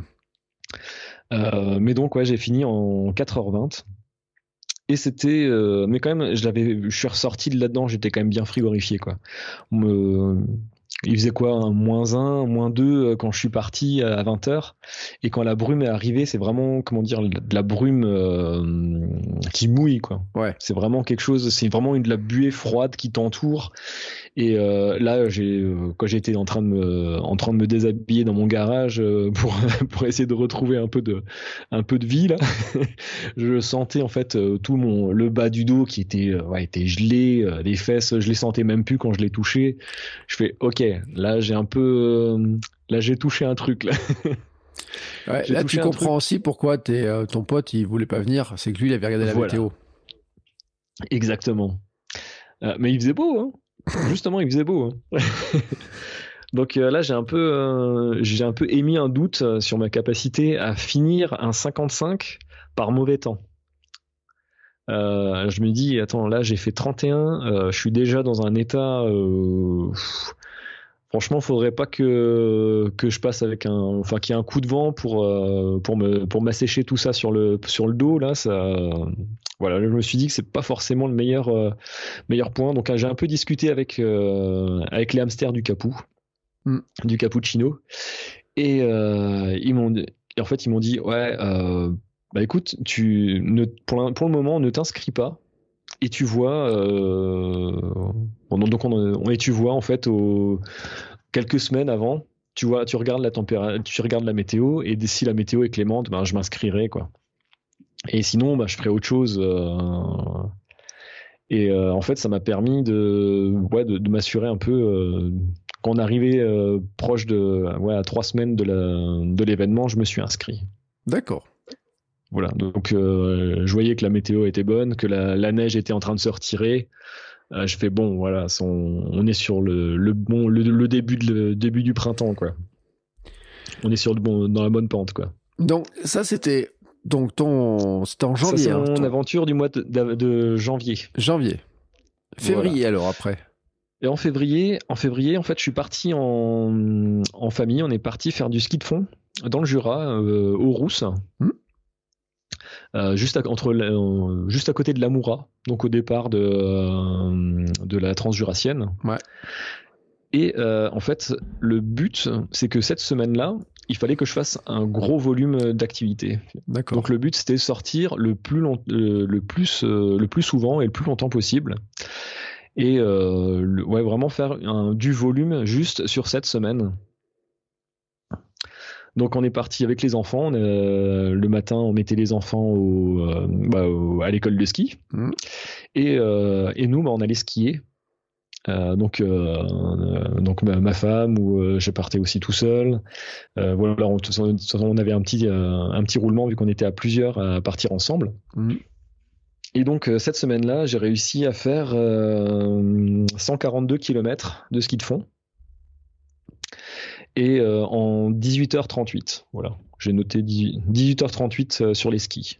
Donc 18h, euh, ça fait quand même une, une, bonne. c'est une semaine pour un athlète professionnel, quoi. Ouais. Je me dis, tu devais bien cuit quand même à la fin de ta, tes vacances. voilà, donc, mais toujours, je fais ce défi Donc je fais je fais mon aventure du mois et la semaine d'après je fais ma toute la semaine je je récupère. Parce qu'en fait euh, comment dire euh, quand tu tu je, je, je, le sens petit à petit. Là j'avais senti déjà au mois de janvier je l'ai senti au mois de février que ah la semaine d'après t'as pas trop envie quoi. Comment dire euh, euh il y a un truc. Je me commençais à sentir le truc. Je ah, d'accord, il faut un peu que je, je voie un peu pour mes prochains entraînements que, que j'ajuste ça. Bah après, c'est vrai que tu mets aussi euh, de l'énergie, mais tu mets aussi du préparation mentale à dire tu vas faire tel ou tel truc. Euh, puis bon, 18 euh, heures de ski, t'as le froid, t'as l'énergie physique, etc. ton histoire de courir 4 heures là en pleine nuit euh, en plus, tu arrives euh, congelé, mais tu as aussi euh, la préparation, tu as aussi imaginé les choses, tu as aussi tout ça. Donc c'est normal que une fois que c'est passé, tu as besoin de décompresser et puis faire autre chose avant de reprendre quoi. Exactement.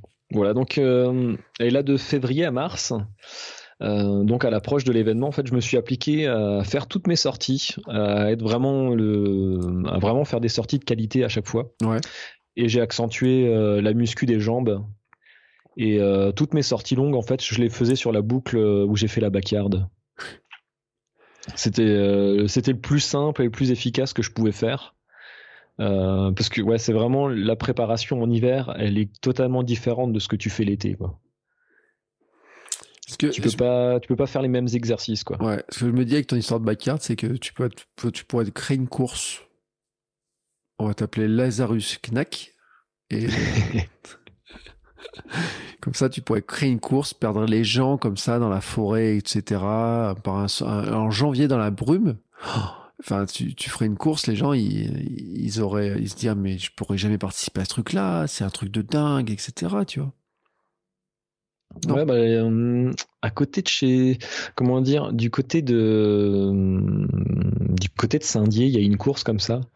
ça s'appelle la, la, course des pestiférés. Ouais. Où en fait, ben, tu, c'est un départ à 10h le matin. Et donc, il y a une boucle à faire qui fait à peu près. Bah, je sais plus, je sais plus. Et en fait, il y a un départ toutes les heures.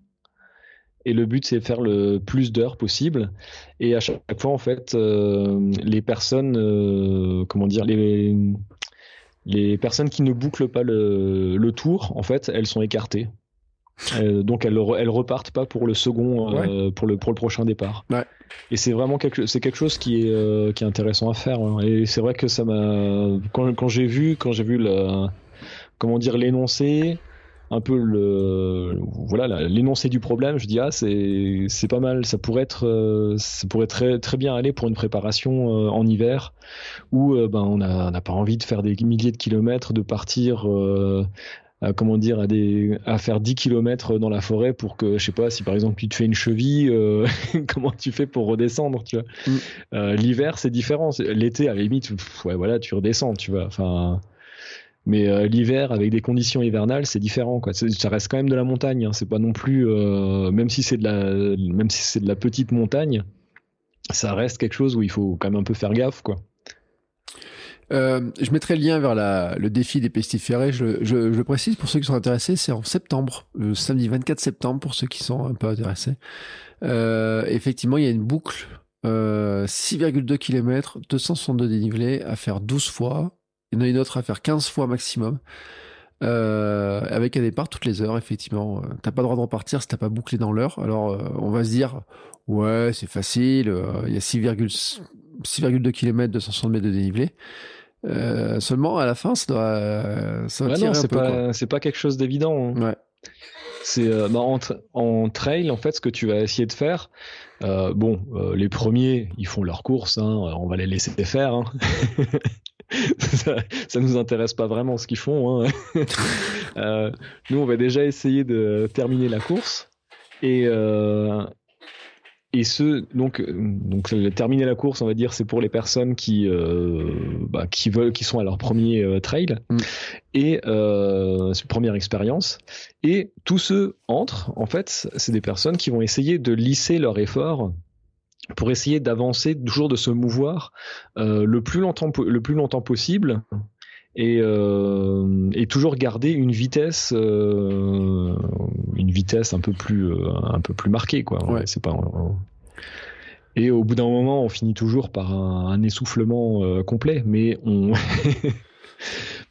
et, et en fait, sur les sorties longues aussi, ce que j'ai, ce que j'ai travaillé, c'est surtout euh, me rassembler en fait, rassembler mes esprits pour vraiment former une bulle autour de moi et euh, comment dire euh, toujours euh, vérifier euh, qu'est-ce que j'ai à manger le temps la dernière prise alimentaire la dernière prise de compote c'était c'était il y a combien de temps? La prise de boisson c'était il y a combien de temps? Bien surveiller et regarder devant soi et regarder le Bon, le, le, paysage, oui, oui, quand même. Hein. Et euh, aussi un peu tout ce qui est euh, direction, quoi. Parce que bon, euh, faut pas non plus partir. Il faut quand même un peu être attentif au, marquage, quoi. Ouais, surtout que tu, tu le dis, hein, c'est que on peut vite, alors se perdre. Je sais pas si on peut vraiment se perdre, mais en tout cas tourner un petit peu dans des chemins, on n'avait pas prévu de passer, etc. Ça peut arriver. Alors Déjà, moi d'été, ça m'est arrivé à plein d'endroits. Euh, mais l'hiver, si t'as du brouillard, de la brume, euh, un peu les repères qui euh, changent, etc. Euh, t'as une branche avec de la neige euh, qui couvre le marquage, ou ou même l'été, si t'as d'un coup, t'as au mois, comment dire, au mois de mai, juin, en fait, t'as toute la végétation qui pousse. Et ouais, parfois ça cache les panneaux. Hein. Mm. Et parfois, tu te retrouves, euh, je dis, mais mince, il est où le, sentier où il fallait passer à gauche, là? Euh, ça fait, ça fait 10 minutes que je cours et j'arrive pas, je le vois pas, il est où, quoi. Après, là, tu commences à jardiner et tu retrouves ton chemin, quoi. Mais, euh, mais voilà, tu retrouves toujours. Enfin, moi, je retrouve toujours. Non, mais la preuve, c'est que t'es là. Si t'es pas perdu, t'es pas le dernier ermite perdu dans la forêt, etc. Très bon livre hein, que je recommande d'ailleurs, mais où là, il fait pas de podcast, le mec. Euh, t'as pas lu ce livre, Le Dernier Ermite? Non. Non. Euh, c'est l'histoire d'une histoire vraie. Hein. Un gars qui un jour euh, descend de sa voiture et part dans la forêt, s'installe dans la forêt pour vivre pendant 25 ans, 30 ans, comme ça. un livre passionnant, franchement, hein, sur comment, euh, je mettrai le lien dans les notes de l'épisode, euh, sur comment il avait réussi à vivre dans la forêt, comment il avait réussi à construire des choses, etc. Euh, mais lui, c'était vraiment volontaire, tu vois, de, de dire, euh, hop, je quitte la civilisation, je vais m'installer dans la forêt. Toi, non. Le but du jeu, c'est quand même de rentrer à la maison, hein, retrouver ta femme et tes enfants. Ouais.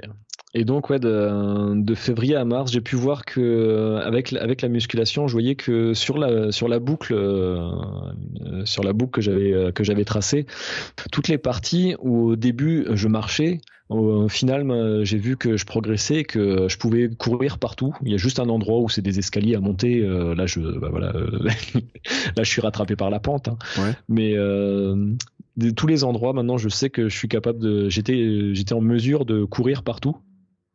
Et ça, c'était cool, quoi. Et euh, j'ai aussi un peu développé un truc. Euh, alors ça, c'est expérimental. Hein. euh, avant de descendre, euh, avant de m'engager sur une descente où ça va descendre, euh, voilà, une descente technique dans un dans un sentier qui fait euh, qui serpente. Ouais.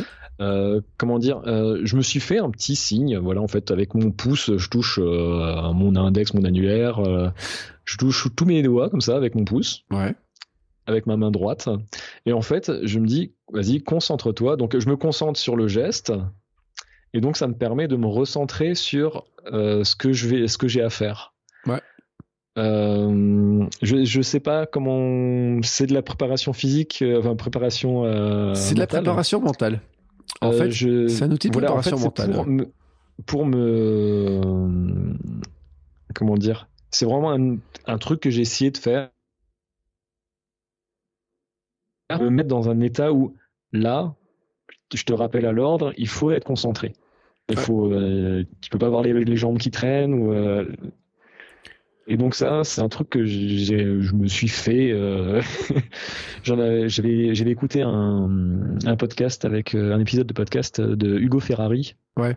Le trailer d'Evergondé, donc qui est un très très bon trailer. euh, il, fait des, il est dans les, je sais pas, euh, top 15 mondiaux, hein, donc euh, c'est pas c'est pas n'importe qui et euh, et, euh, et pendant les descentes justement il a lui il a un truc aussi qu'il a préparé avec son préparateur mental ou pour se préparer pour se mettre dans le bon état d'esprit en haut de la descente euh, il fait aussi un truc. Et donc j'ai fait ah tiens je vais aussi essayer de faire quelque chose et euh, voilà j'essaye c'est de l'expérimentation et finalement ça me ouais ça ça me convient je sais pas si euh, si je le fais bien mais Non, mais alors je vais te dire un truc, c'est que si ça, fonctionne pour toi, tu le fais bien. Euh, le principe il est là-dedans, mais c'est vraiment un truc de, c'est ce qu'on appelle une routine en fait, en préparation mentale. Et l'idée en fait, c'est vraiment que tu associes un geste qui peut être aussi une parole avec un geste, etc. Sur à un moment donné, ça te permet et selon sur quoi tu vas te concentrer, de te mettre dans un état d'esprit, de te reconcentrer, de mettre un discours positif euh, dans ta tête, de dire bah c'est une descente, elle est un peu dure mais ça va bien se faire, etc.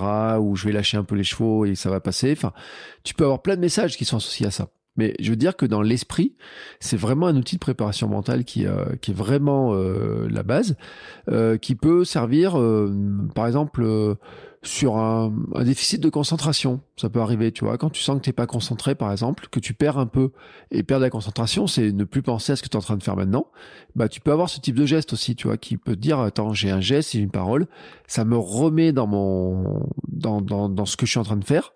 Et à des moments cruciaux, là, comme celui dont tu parles, qui est une descente, qui a de l'engagement, etc., où il faut être plus concentré pour savoir où tu poses les pieds, bah, je comprends et je suis pas étonné que Hugo Ferrari puisse utiliser un outil comme ça parce que c'est fait partie des, des petits trucs qui te permettent en fait de te mettre dans un état d'esprit euh, adapté au moment que tu vas vivre. Voilà, donc c'est quelque chose que euh, voilà que j'ai que j'ai appliqué à moi-même et euh, et ouais c'est cool à découvrir ce truc-là. Ouais, mais c'est là où en fait on se rend compte que dans la préparation mentale, dans plein de choses, il y a plein de petits trucs qu'on peut aller chercher euh, qui, euh, bah, qui finalement te étendent un peu ta, ta pratique, ta vision de ce que tu peux faire, de comment tu peux, tu peux le faire, et puis qui, sans qu'il y paraisse aussi, peuvent te servir dans ta vie professionnelle, dans plein d'éléments, parce que ce que tu appliques là pour une descente, une fois que tu as compris comment ça marche, tu peux l'appliquer pour, euh, je sais pas, avant une réunion qui te stresse, tu pourras avoir un geste, alors qui serait peut-être pas, qui sera pas le même, hein, mais, euh, en tout cas, tu, tu peux avoir ce même type d'approche. Et c'est là où on peut retrouver ensuite se dire, bah, ce qu'on apprend d'un côté peut servir de l'autre aussi, tu vois. C'est, vraiment, il y a plein de trucs intéressants dans ce, dans ça, tu vois. Ouais. Et euh, ah oui, je voulais aussi dire sur euh, la, ma boucle de backyard là. En fait, je l'ai tracée de façon à ce que j'ai des montées, des descentes, euh, du plat, euh, des, montées où, euh, où je peux courir, des montées où j'étais obligé, bah, par exemple les escaliers où je suis obligé de marcher, pour avoir ce mélange de course, marche, descente, euh, vraiment pour avoir un profil que je vais retrouver euh, hmm. pendant le trail euh, du petit ballon. D'accord. C'est quelque chose que j'avais pas assez travaillé pendant le trail du Pays Belge. C'était justement la phase de, marche. Et donc là, je, je l'ai travaillé de cette façon. Quoi. c'est intéressant hein, ta, démarche parce que de dire finalement, parce qu'on peut se dire que, enfin, sur le coup, je suis en train de me dire, mais il est sadique avec lui-même. tu te mets dans des trucs à dire je vais faire ça, je descends, je monte, etc. Ouais, non, mais c'est réfléchi. Ouais, c'est ça qui est vachement intéressant en fait, je trouve, dans ta démarche. Dans, ma pratique, euh, dans ma pratique quotidienne, en fait, c'est ça qui est intéressant, c'est que en fait, d'aventure en de comment dire, ouais, d'aventure en aventure, euh, d'événement en événement, je découvre d'autres choses. Et euh, et après, ben voilà, euh, j'arrive à voilà, je suis bloqué par quelque chose, je suis bloqué par les sels minéraux. Ben on débloque le truc et on passe au deux, on passe dessus. Et voilà, c'est acquis. Et, euh, et après, ben voilà, je vais découvrir d'autres choses euh, qui vont me déranger, qui vont venir, ben, ben, venir mettre un peu le grain de sable dans dans dans les dans les roulements. Et c'est ça qui est intéressant, quoi. Mais c'est une manière de progresser en fait. C'est ce qu'on appelle l'expérience en fait. C'est t'expérimentes, tu te rends compte ce qui marche, ce qui marche pas, tu ajustes. Et euh, il faut il faut expérimenter, mais pas tout en même temps. Oui, alors ça, tu as raison. Mais en fait, euh... parce qu'après, il faut toujours changer un élément parce que si on change tout en même temps, on sait jamais lequel a fait a donné cet effet. Ouais, mais c'est là où tu vois, ce qui est intéressant, c'est que je t'ai pas demandé ce que tu as comme formation, tu as dit que tu travaillais en bureau d'études, etc. Mais c'est euh, je j'ai plein d'épisodes tu sais quand les personnes comme euh, quand on discute comme ça je me dis là c'est un, vraiment un profil ingénieur tu vois. C'est de se dire j'ai un problème je décortique le truc et euh, scientifiquement tu vois dire ah, je prends un problème j'essaie de le résoudre je prends l'autre problème j'essaie de le résoudre etc ça c'est vraiment une démarche. Tout le monde ne l'a pas cette démarche là que tu es en train de décrire mais qui est un peu la démarche, ce qu'on appellerait scientifique. C'est-à-dire que si tu veux pouvoir comparer, si voir s'il un truc qui marche ou qui marche pas, il faut que ce soit le seul truc que tu bouges pour savoir si ça change quelque chose ou pas. Entre manger, euh, alors je sais pas, on pourrait dire, un donner un exemple. Euh, si le dimanche euh, vous avez fait une sortie longue et puis que vous avez un doute sur le fait de manger tel aliment, c'est ce qui vous fait mal au ventre, ben le dimanche d'après, il faut changer l'aliment, mais c'est le seul aliment qu'il faut changer. Il faut pas tout changer parce que sinon on saura jamais le résultat. Mais ça, c'est vraiment une démarche euh, qui correspond à certains cerveaux. Euh, je peux le dire, c'est un fonctionnement, mais que tout le monde n'a pas.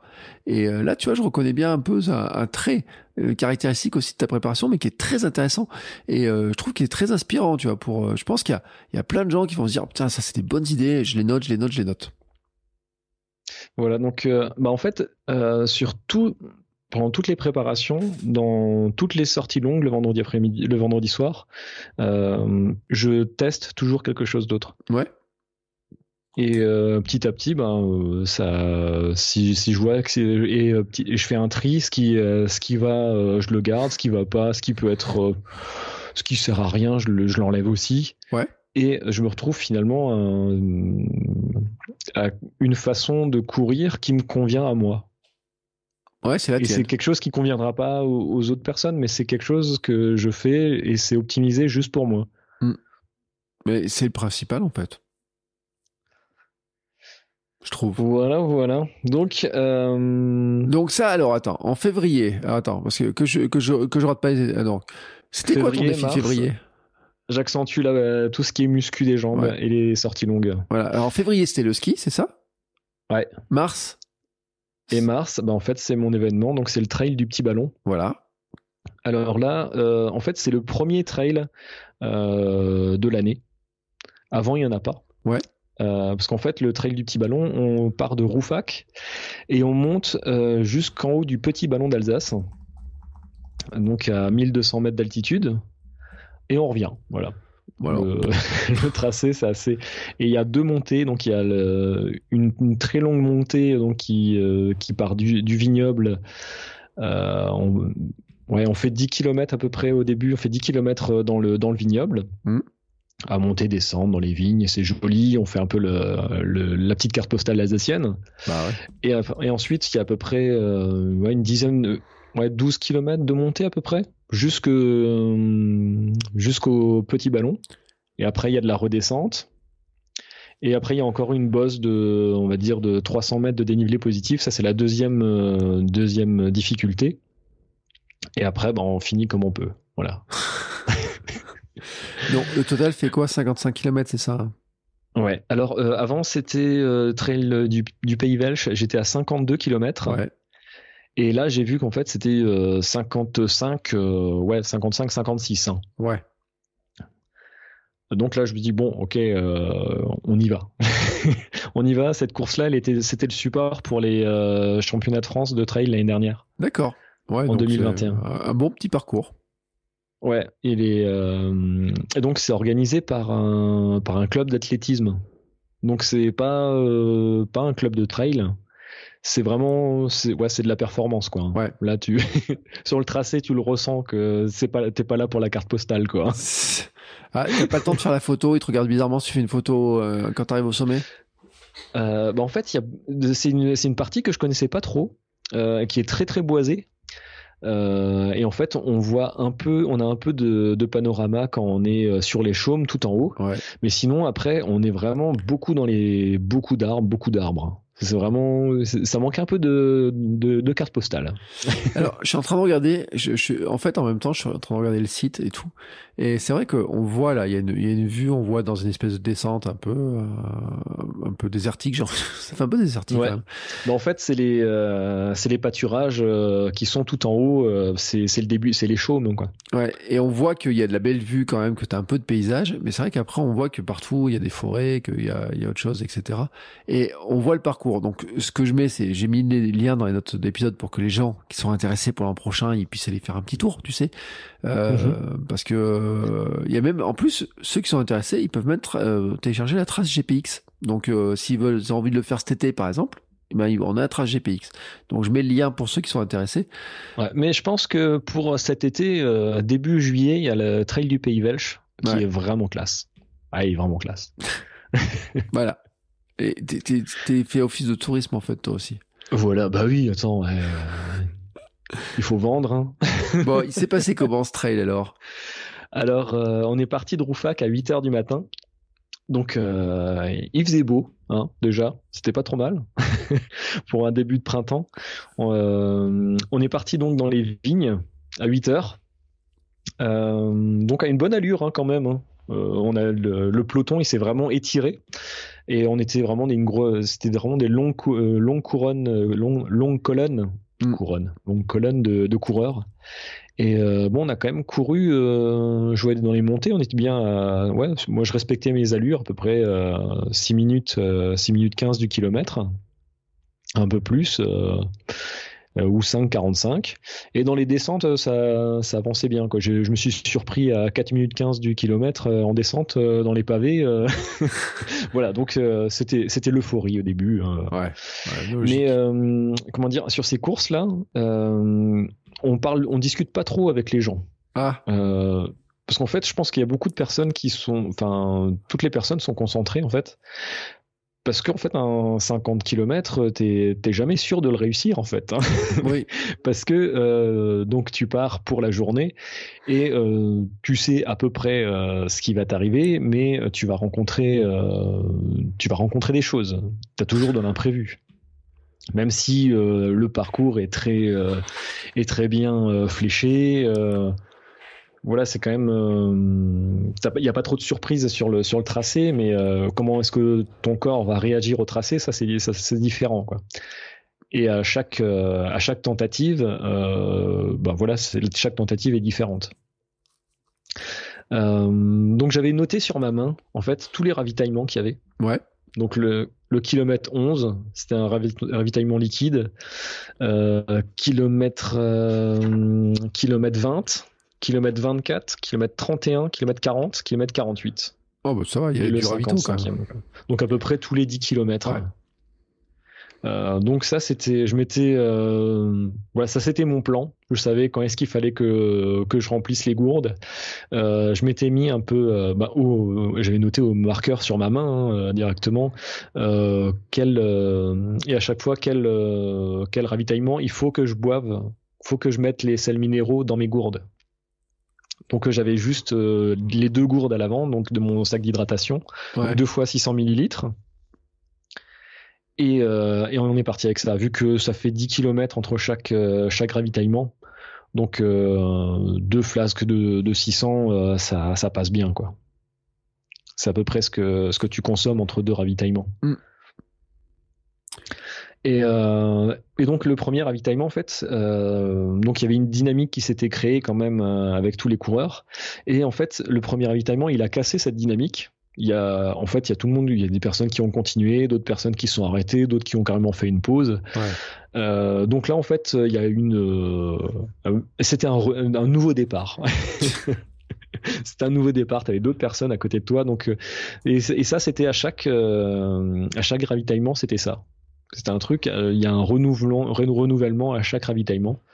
et moi, ce que je faisais, c'était vraiment ne prendre tout de suite euh, la boisson, les sels minéraux et euh, mettre tout ce que je pouvais dans mes poches et je pars euh, et je mange en courant et en marchant. C'était vraiment s'arrêter le minimum possible.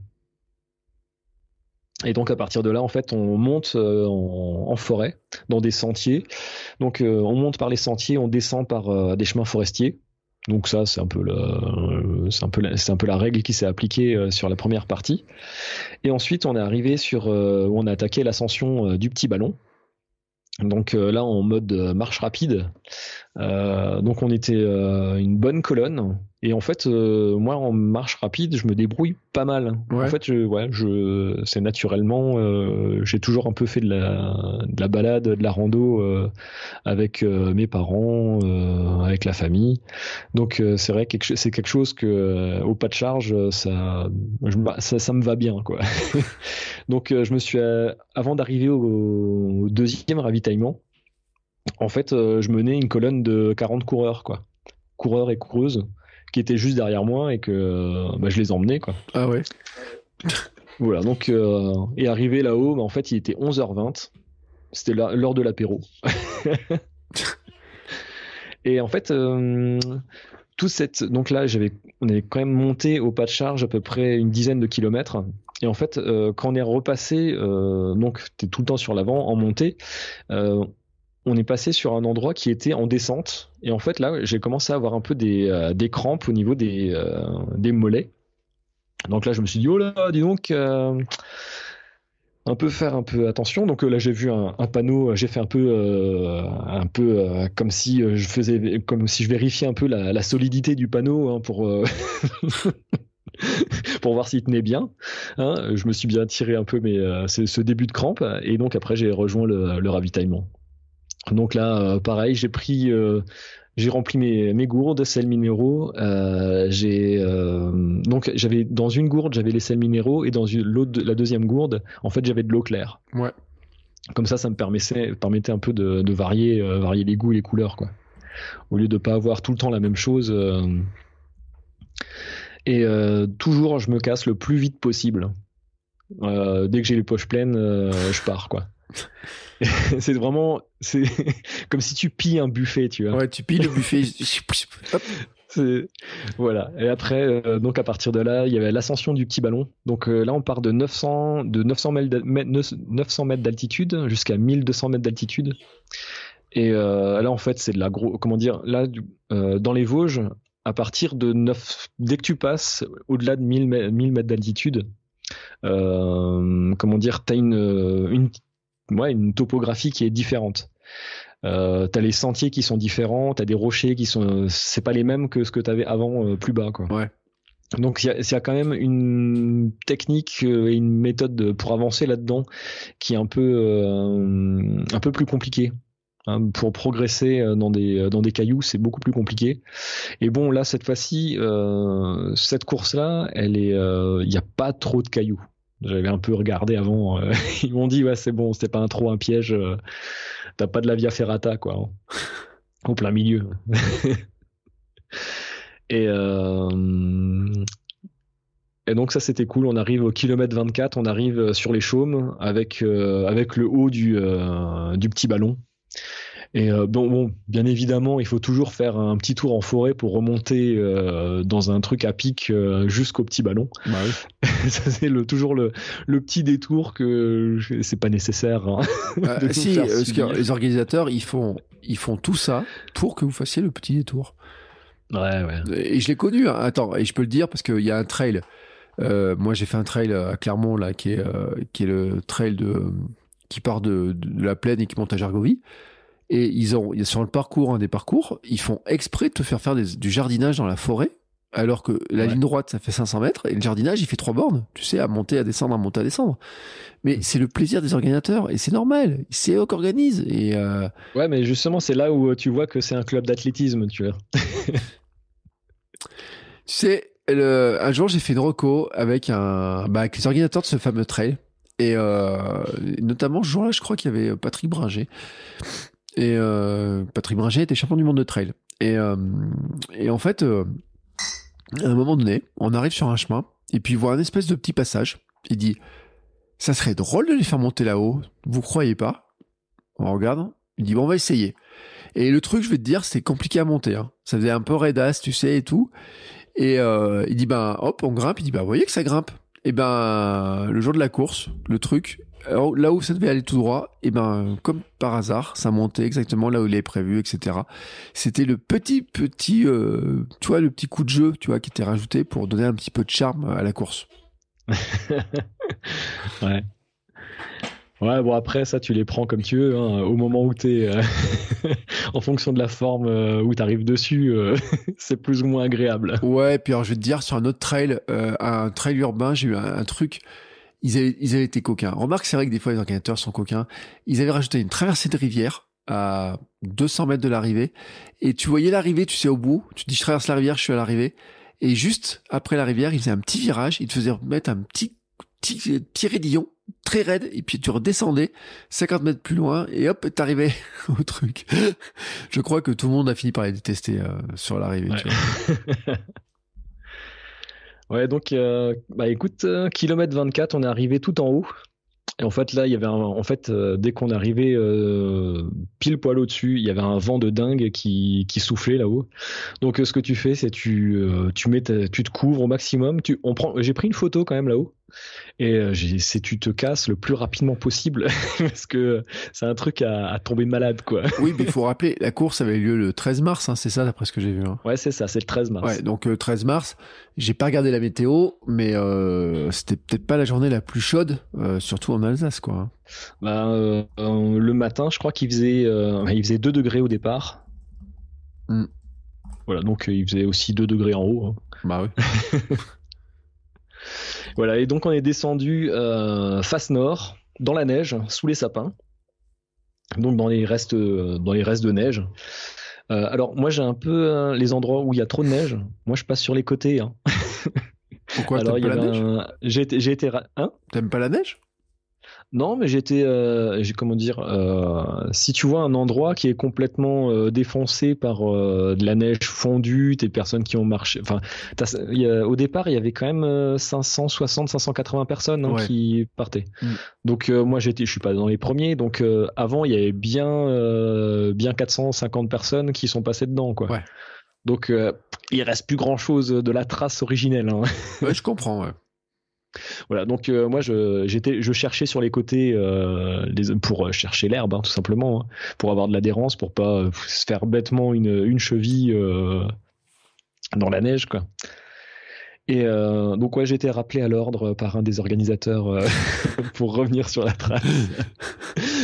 tout ça en plus pour me faire passer sur un sur un sur un escalier en béton avec 10 cm de glace dessus. Mm. Alors où tout le monde était à quatre pattes pour essayer de le descendre et tout le monde tombait. Quoi. Bah, ouais, mais est-ce que c'est pas des raisons de, de protection de l'environnement ou des choses comme ça en fait? Là, non, je pense non? Parce qu'il y a des endroits, moi je sais que sur une, des courses, il y a des endroits ils disent passez bien sur le chemin, faut pas courir à côté, on protège l'environnement, etc. Enfin, faites attention au passage. Ouais, sur le Sensi, ouais, faut faire attention. Ouais, sur le Sensi, mais euh, par exemple même le VVX euh, qui est à Volvic, euh, ils disent attention sur les chemins, passez bien par les chemins parce qu'il y a les sources d'eau, tu sais, tu as des passages, etc. Donc tu peux avoir des fois. Alors, est-ce qu'en général ils l'annoncent Enfin, ça serait logique qu'ils te l'expliquent euh, que ce soit pas juste par sadisme de te faire passer sur des escaliers en béton gelés et puis euh, et encore ils ont pas mis une caméra en bas pour regarder comment vous descendiez peut-être. Non, non. Mais en tout cas, je l'ai pas vu sur le site. Je cherche la vidéo de voir si je te vois descendre les escaliers, mais je l'ai pas trouvé en fait. Et donc on a on a descendu. Donc là, on est parti dans la phase de descente. Euh, où là, c'est dès qu'on est sorti un peu des, euh, des sapins, c'était agréable parce qu'on est on a rejoint des chaumes et on descendait donc dans des dans des petits sentiers qui faisaient euh, qui, qui serpentaient dans les chaumes et ça c'était cool on passait dans les euh, dans les petits tourniquets où il y a les parcs à vaches là ouais. pour donc ça c'était ça, ça, rythmait un peu la descente c'était agréable ça c'était une belle descente c'était vraiment vraiment bien c'est chouette et mais là je voilà je cours toujours hein euh, je sais pas, on approche les kilomètres 30, là je cours toujours, donc euh, pas mal. Et euh, à un moment, en fait, on descend, on descend, et il y a une épingle et il faut remonter. Et là, en fait, quand il faut remonter, en fait, on a, on a tous bloqué. on, a, on, a, fait de la marche, hein. parce qu'en fait, là, à partir de là, en fait, moi, je, je pouvais courir sur la, à plat et en descente, mais dès que ça commençait à monter, c'était de la marche, quoi. Ouais. Et tu sais quoi Je suis en train de regarder la carte et je vois le kilomètre 30, je vois l'épingle et je vois le raidillon qui est derrière. c'est rouge et quand c'est rouge c'est que c'est raide et ben 17% de montée voilà donc là ça te calme voilà ça... ça... te calme bien et après on, a, on arrive à un ravit... encore un ravito kilomètre 31 où euh, bah là je voyais que les gens y restaient pas mal au ravito donc j'en ai profité je, je les ai doublés ouais et euh, ça, c'est ma spécialité. Hein. Doubler les gens au ravito. Bah oui, mais chacun sa stratégie en fait. Hein. Eh ouais. C'est là où je les, où j'en double le plus. Alors, alors j'en profite. Et, euh, et, à partir du kilomètre 31, en fait, il y, a une, il y a la deuxième difficulté.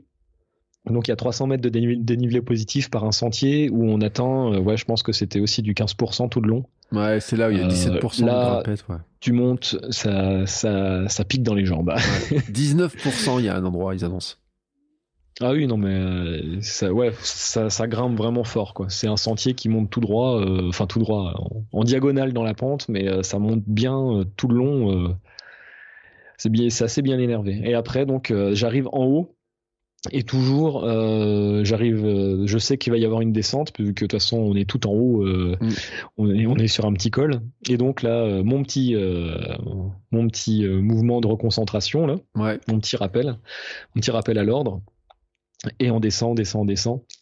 là, par contre, c'est une longue descente où vraiment à la, à la, fin, en fait, tu descends, mais il y a aussi, tu descends mais dans la pente quoi. Donc il y a aussi, euh, il y a des endroits, il y, avait 15% de pente quoi.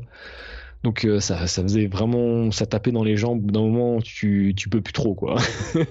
Et ils annoncent même 22% de descente en fait. ouais, il y avait des, il y avait des endroits qui étaient vraiment, euh, tu, laissais descendre quoi, mais c'était dur. et et après en fait, on est arrivé dans les comment dire, je rattrape du monde là-dedans. Je sais pas comment est-ce que je fais. Hein, et, euh, et après, on, arrive dans un ravitaillement euh, dans une ferme. Alors ça c'était sympa, il y avait des vaches, euh, c'était cool. Ah, c'est cool.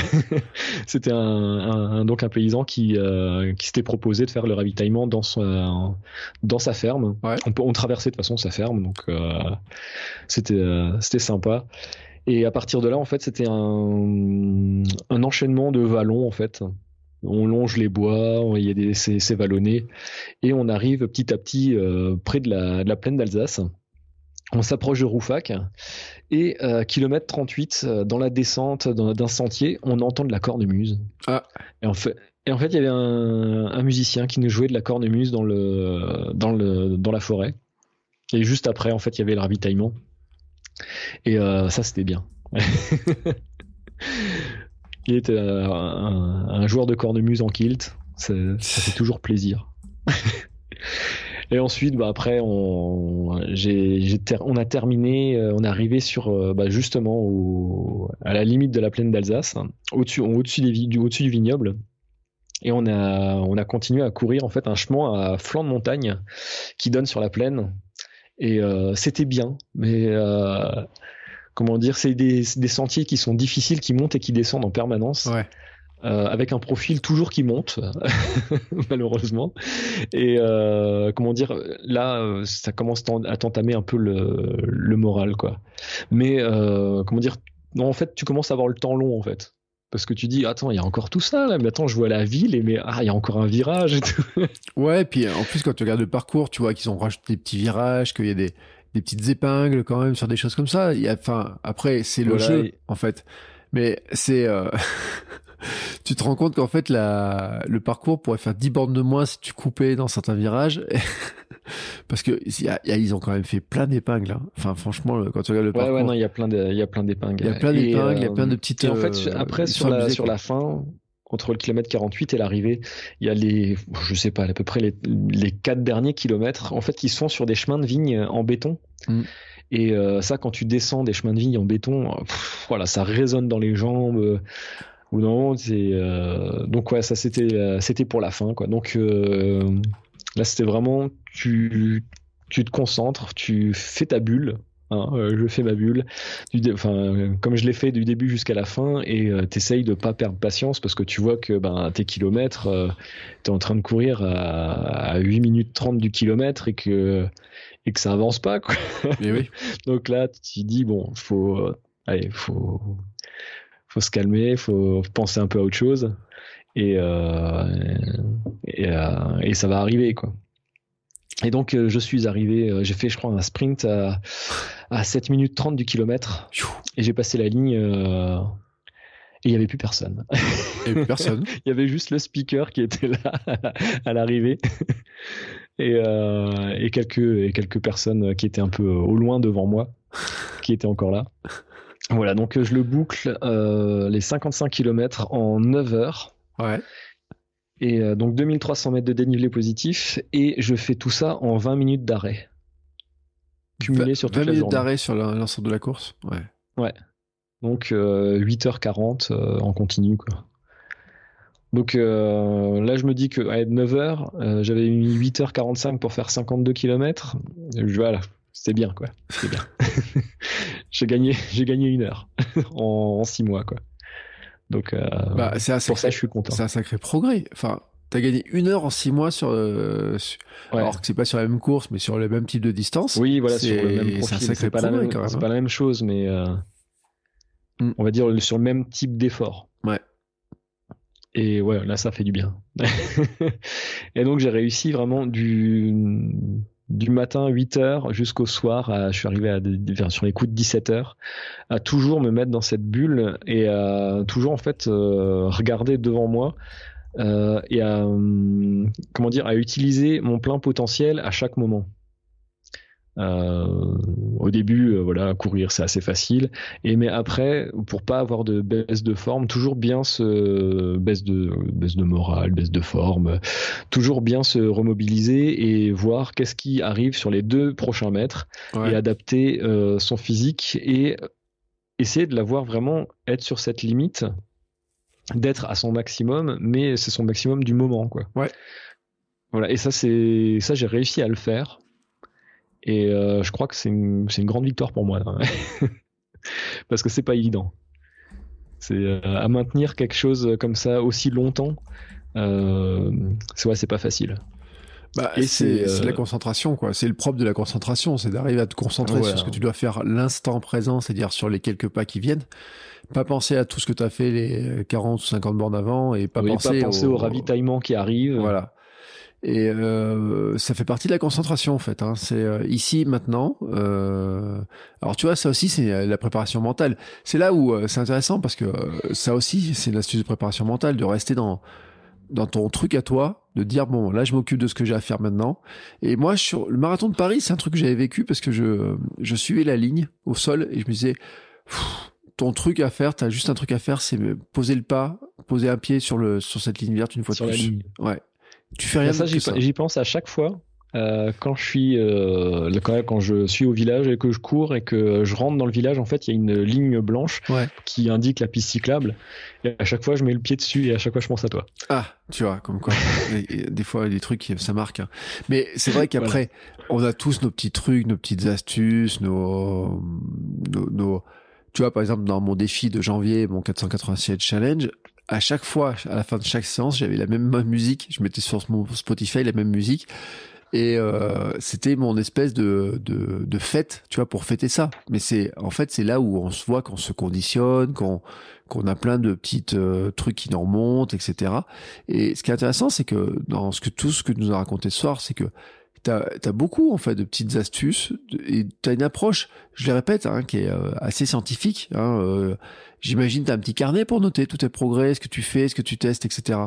Euh, je... Ouais, c'est plus de tête que je le fais. Ouais. Mais euh, tout, comment dire, tout ce qui est euh, là cette année, j'ai euh, l'année 2022, euh, je la prépare sur un, j'ai un fichier Excel Ouais. sur et je prépare toute mon année, toute mon année, les trois euh, par, par bloc de trois mois, Ouais. et je vois à peu près ce que ça donne. Alors, tiens, on va parler de ça pour finir. Euh, donc là, le trail, c'était mars. Là, on est le 11 Ouais. avril. Donc ouais, là j'ai eu besoin de, j'ai eu besoin de rien faire. Ouais. Parce que justement, cette concentration, euh, ce... ouais, c'est- j'ai beaucoup, beaucoup, beaucoup donné sur, ce- sur, euh, sur cette course. Ouais. J'ai eu besoin de repos. c'est vraiment, ouais, c'était vraiment de la, fi- de la fatigue euh, mentale et, euh, et euh, bon, physique, physique, oui, mais ça va, quoi. Ouais. c'est surtout l'envie, en fait, maintenant que, voilà, tu vois, c'est, on arrive au printemps, on a envie d'autre chose, tu vois. Donc, t'as envie de quoi Et là cette envie d'autre chose, ben, euh, ça va se traduire par, un, par la préparation de l'Elsace Bike Marathon D'accord. euh, début juillet. Donc je sais pas encore si je fais le, c'est une course de VTT euh, marathon. Donc il y a un parcours de 100, de 90 km euh, et 2400 mètres de dénivelé positif et un autre de 110 km, euh, 3300 mètres de dénivelé positif. Donc j'ai toujours ce, ce truc de, il faut que je fasse mes, euh, ma, comment dire, mon, mon objectif, la barre des 100 km à VTT, j'aimerais bien la faire. Ouais. Et euh, là, faut que je voie sur laquelle je peux m'engager. Si je fais la 90 ou la 110, sachant que la 110, euh, il y a 20 km de plus, mais il y a aussi euh, 900 mètres de dénivelé positif, quoi. D'accord. ouais. Donc, dans la course, il y a un loup supplémentaire. hein. Ouais, ont- ouais, il y a un petit, il y a pas que le kilomètre, hein, il y a vraiment la, la- le dénivelé. Voilà, c'est la difficulté. Voilà.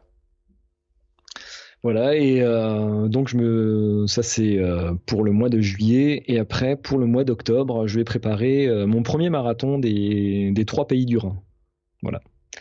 Donc ça c'est un, c'est un marathon qui est euh, à côté, de- enfin qui se déroule à Saint-Louis, et c'est à la frontière euh, française, suisse et allemande. Et donc c'est euh, c'est un parcours. Hein? Tu passes dans chaque pays? Oui, ça passe dans chaque pays. Oh. Et c'est et c'est ça qui est cool. Ouais. Parce que voilà, je cherchais un peu un marathon à faire et tout en restant en Alsace pour pas avoir euh, faire trop de ki- enfin ouais, trop de kilomètres, euh, trop de frais un peu euh, un peu du surplus quoi. Donc euh, je voulais faire ça et voilà, c'est un endroit que je connais déjà donc ça va me plaire. Euh, je connaissais pas. Alors, je t'avoue, je te le connaissais pas du tout ce marathon. Bien sûr. Alors, à chaque fois que tu Bah, il n'existait truc- pas il, il existait pas avant. hein. Ouais. Il, il était inv- inventé hein, enfin comment dire il était organisé avant le Covid et il a été annulé Ouais. Par deux fois, je crois. En fait, Donc, euh, il était voilà. prévu le 10 et 11 octobre 2020. Et finalement, il est organisé le 7 et 8 octobre 2023. Voilà. Euh, je trouve que l'affiche est un peu chelou, mais euh, ça c'est un jugement Oui. très personnel sur le site. Si vous allez voir le site, vous comprendrez probablement ce que je veux dire. Oui, c'est il y a, il y a quelque chose. Il y a, il y a quelque chose, hein. Sur les deux personnages qui courent, il y a un truc qui cloche, mais euh, voilà, bref. Euh... et puis, euh, en plus, il y a un découpage Photoshop qui est mauvais en plus sur une partie du corps de, de la jeune femme. Euh, et c'est c'est ouais, c'est bizarre. La l'affiche est un peu bizarre, la photo est un peu bizarre, mais par contre, c'est vrai que le concept, je trouve qu'il est intéressant. Euh, finalement, c'est aussi euh, bah voilà, ça fait, ça change un peu de certains parcours et tout. Là, ça fait, euh, il y, y, a des passages frontaliers et tout. C'est aussi euh, d'exploiter euh, l'espace dans lequel il est organisé. Je trouve que c'est intéressant comme concept. donc je vais le lire. donc en fait, il y, a des, il y a des passerelles piétonnes au-dessus du au-dessus du Rhin. Ouais qui va nous permettre donc on part de la France, on remonte le Rhin euh, jusqu'au centre-ville de Bâle. D'accord donc la ville suisse hein, qui est juste à coller. Et ensuite, on traverse un des ponts à Bâle et on revient euh, du côté euh, donc euh, on, on, passe côté suisse, frontière allemande. Et ensuite, on a, il y a de nouveau il y a une passerelle piétonne qui revient vers la vers la France, vers Uningue. Mm. Et après, il y a tout un, il y a encore une boucle du côté d'un petit parc, enfin d'un gros parc avec de la forêt rhénane, quoi. D'accord. Bah écoute, ça va être sympa comme course. Voilà. Je pense que ce que je cherche en fait, c'est des, euh, courses qui sont près de chez moi et, euh, et pas trop chères finalement, quoi. Ouais, aussi. Parce que euh, ça, voilà, dans, le budget de la famille, ouais, je veux pas trop que ça compte, que ça pèse trop lourd, quoi, non plus. Voilà, c'est un, c'est un loisir, quoi. C'est pas, quand je vois les quand je vois les prix euh, des marathons, j'avais regardé pour euh, pour Berlin, euh, c'était 150 euros le dossard. ouais, il faut encore se, faut encore faut encore se loger quoi. Ouais, faut aller à Berlin, faut se loger, etc. Ça fait beaucoup de choses. Ouais, là, je sais pas si les tarifs ont bougé. Bon, 70 euros le marathon. Euh, on est moins cher qu'un marathon de Paris. Euh, c'est un truc important quand même, faut le dire, parce que j'ai vu que c'est euh, c'est quoi, c'est le Mont Saint-Michel ou Saint-Malo qu'ils ont annulé le marathon parce qu'il n'y a pas assez d'inscrits. Et le marathon était, à force de faire monter les prix, il y a certains marathons où, qui n'arrivent pas à tirer les gens en fait, parce que ça devient un bah peu cher, etc. pour beaucoup. J'ai posé la question il y a pas longtemps sur sur Instagram et sur le prix du marathon de Paris, j'ai quand même beaucoup de gens qui trouvaient que le marathon de Paris devenait cher et puis certains m'ont dit oui, mais par rapport au marathon de New York, par rapport à des marathons euh, étrangers, c'est moins cher. Mais ça reste quand même, euh, c'est un vrai budget. Euh... Bah oui, et après, voilà, dans des, comment dire, après ça reste un, ça reste un sport populaire, quoi. Ouais. Si tu, si, je, je vois pas, je vois pas le, comment dire, l'intérêt d'un événement populaire à mettre des billets d'entrée à 100 balles. Bah écoute, pour moi, tu vois, je, je vois bien euh, un euro le kilomètre, tu vois, ça me, ça me paraît bien, tu vois. Le, ça me paraît le bon chiffre. Ouais, et euh, bah surtout qu'il y a des courses, je pense, qui sont moins chères que ça.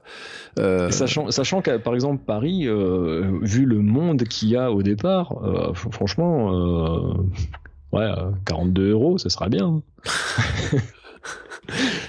Ah, ça, après, c'est. Je, connais, je connais pas leur budget, mais euh, je crois que c'est plutôt ce que ça vaut. Hein. Alors, je, je peux, je vais pas me prononcer, franchement, sur euh, les prix, sur savoir si c'est justifié ou pas, etc. Parce que après le marathon de Paris, on peut quand même reconnaître que c'est une grosse organisation, qu'il y a beaucoup de ravitaillement, qu'il y a beaucoup de logistique autour qui est mise en place, etc. C'est vrai que moi, sur le, le coup, je trouve que c'est un poil cher euh, parce que je me rends compte par rapport à mon époque, quand je l'ai fait moi, là, les tarifs pré-vente de cette année, je crois que c'est 100 euros. Et euh, un an avant, alors que le tarif pré-vente, alors que le tarif à Noël, tu vois, il y a trois ans, c'était 80 euros. Tu vois, donc ça veut dire que le, ça a pris 20 ou 30 euros, peut-être 40 euros, tu vois, dans la vue en 2-3 ans, en fait. Et euh, c'est ça, en fait, qui est, qui est plutôt qui, qui fait tiquer. Euh, en tout cas pour moi, tu vois, sur le coup, qui, qui me dit, mais attends, euh, ils ont quand même bien augmenté les tarifs. Euh, mais après, c'est vrai qu'il y a l'organisation, il y a une grosse organisation, il y a, tu peux, as des ravitaux partout, tu vois, par rapport à d'autres courses il y a, y a, quand même des choses. On peut pas dire qu'il y a rien. Après, il y a toujours le débat sur la médaille. Est-ce qu'elle est belle, pas belle, moche ou quoi que ce soit. Hein. Ouais. Euh, sur par marathon de Paris, ça, c'est un peu le débat de chaque année. Mais c'est euh, c'est un peu compliqué à juger, tu vois, euh, sur cette histoire-là. Et puis bien sûr, ce qui juge aussi pour le marathon de Paris, on peut dire ce qu'on veut, c'est que c'est ASO qui est le gros organisateur et on dit bah ils ont pas besoin d'argent. C'est c'est des gros organisateurs, c'est aussi eux qui organisent le Tour de France, etc. Et c'est leur boulot aussi d'organiser ça. Mais euh, on a, voilà, est-ce que le prix est justifié ou pas? C'est un peu compliqué à gérer, à, justifier. Et c'est vrai qu'après, on se rend compte qu'il y a plein d'autres courses où finalement, au kilomètre, c'est beaucoup moins cher d'aller faire certaines courses que le marathon de Paris ou que certains autres marathons. Mhm.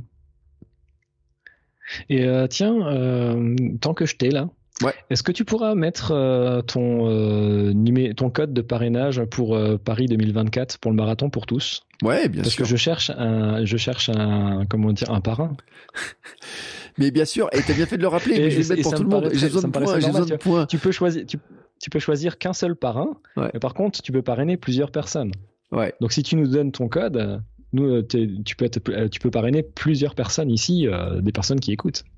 T'as raison. Et en fait, euh, je devrais le partager beaucoup plus parce que je suis un peu en retard dans mes points. Euh, on va faire un épisode. Je veux dire, en fait, euh, j'ai prévu de le faire. Ça fait longtemps que je veux le faire. J'ai trouvé des gens. on a des hamsters hein, qui ont déjà leur code, qui ont déjà leur qui ont gagné les 1100 000 points, qui ont leur dossard pour le marathon de Paris, etc. Euh, et euh, le, on a eu des discussions l'autre jour dans le dans l'Amsterdam Running Club sur justement de savoir comment est-ce qu'on pouvait participer à la course, comment ça marche, etc. Ouais, justement, je l'ai écouté celui-là. Et, euh, et, je trouve ça justement cool que tu fasses euh, que tu euh, que tu animes un peu plus le Hamster Running Club. Ouais. En ce moment, ça ça, ça, ça, marche bien. C'est la grande, euh, le grand évolution, tu vois. Je te remercie de faire la pub en fait du Amsterdam Running Club parce que je fais pas assez. Euh... Tu vois, tu vois, je la fais, mais sans la faire. Tu vois, on en parle. Voilà, c'est ça. On en parle. c'est ça le truc. Et c'est vrai que dans l'idée, je le rappelle à tout le monde quand même, c'est que c'est une communauté qui est privée. On n'est pas sur Facebook, c'est pas sur euh, les réseaux sociaux classiques. Et dedans, maintenant, ce que je fais, c'est que tous les vendredis, je réponds aux questions qui sont posées euh, ben, par tous les membres euh, des questions pendant la semaine. Et le vendredi je fais une petite vidéo où je réponds à toutes les questions les unes derrière les autres. Alors au départ je me dis je vais faire ça en une heure et puis des fois ça fait 1h30 2h etc mais je prends le temps de répondre précisément à toutes les questions. C'est une sorte de dire un, presque un peu un coaching sur certains aspects etc et, euh, et ça me fait... moi j'ai posé ma question euh, j'ai posé ma question sur euh, l'après euh, l'après course ouais comme quoi, bah là, moi, j'avais un petit, ouais, un petit, une petite perte de motivation, perte d'envie, quoi. Et mais ça me le fait à chaque, à chaque course, à chaque événement que je prépare, parce que j'en prépare finalement trois par an. Je, je, fais pas, j'en fais pas, j'en fais pas tous les week-ends, quoi, des, événements. Et et voilà, c'était le. Maintenant, je sais, c'est, il faut que je me mette le plan d'entraînement, faut qu'il soit établi, et dès qu'il est établi, c'est bon. Ouais, mais ça aussi, c'est une astuce de préparation mentale, mais on, on pourrait euh, remonter dessus.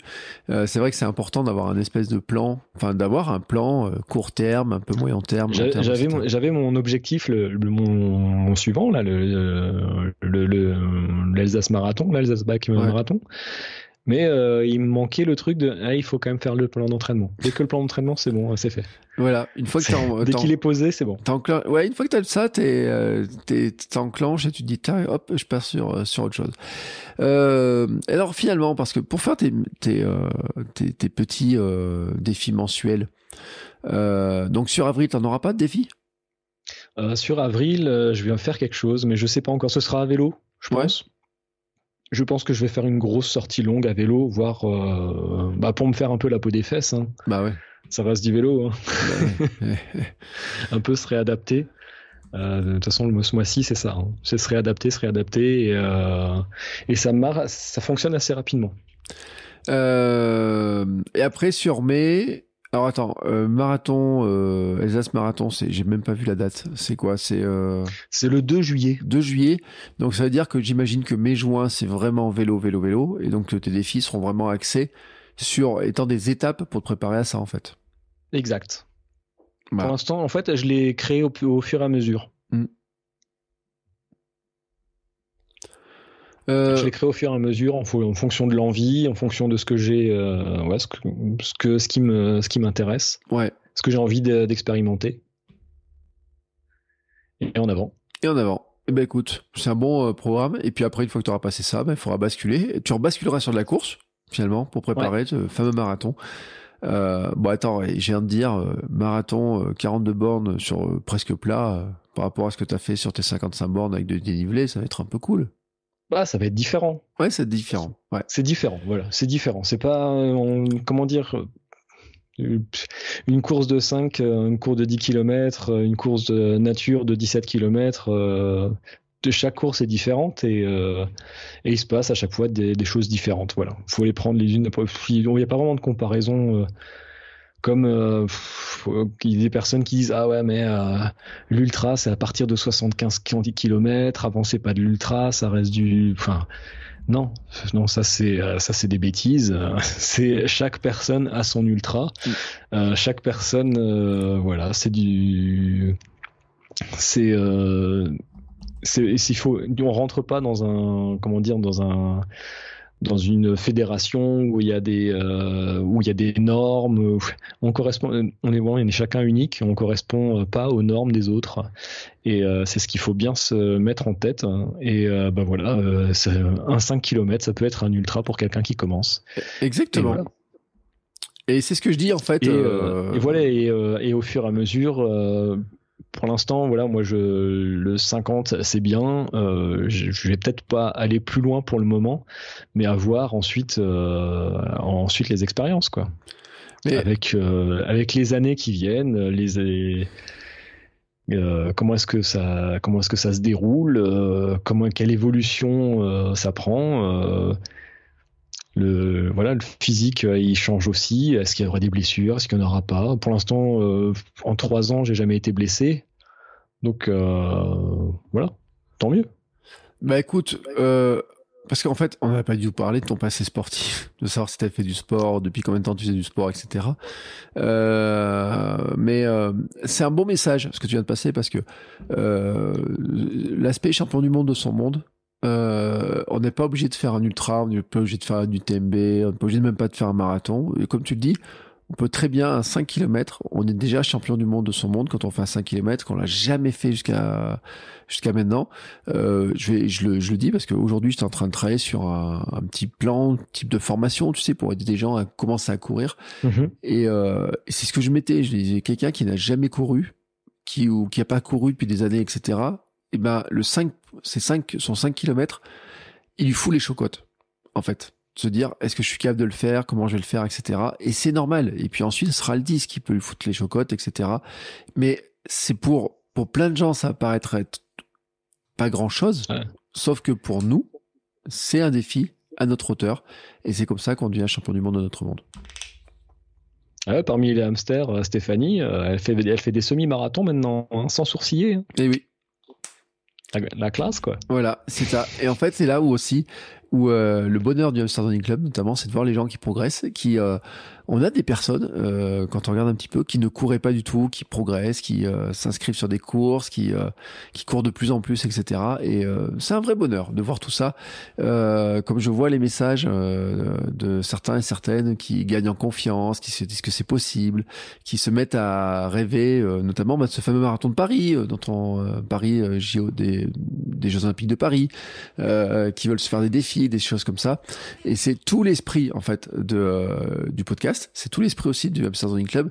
Et euh, je te remercie d'en avoir euh, permis d'en parler un petit peu parce que c'est vrai que je dis pas assez. Je dis pas assez. Et euh, c'est bien d'en avoir parlé.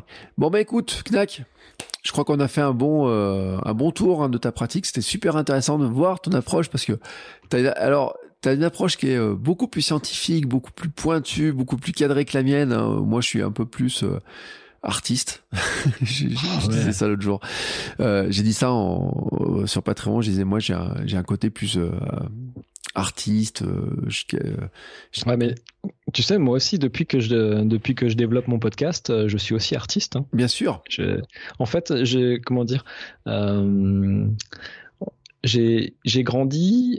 comment dire. Je me Ouais, en fait, je suis artiste, j'ai un profil d'artiste, mais j'ai grandi dans un dans un autre euh, dans un autre euh, archétype, si tu veux. Ouais. dans une certaine Et je viens de découvrir, voilà, à 30 à 37 ans maintenant, que en fait, euh, en fait, je suis un créatif. Bah écoute, et bah, voilà. Et c'est magnifique. Hein. et puis, tu vois, ce qui est intéressant, c'est que tu dis que tu es un créatif, tu as parlé de ton podcast, euh, tu es aussi un créatif dans ta manière d'envisager tes défis, euh, tu vois, l'histoire de trouver ta boucle, de tracer, etc.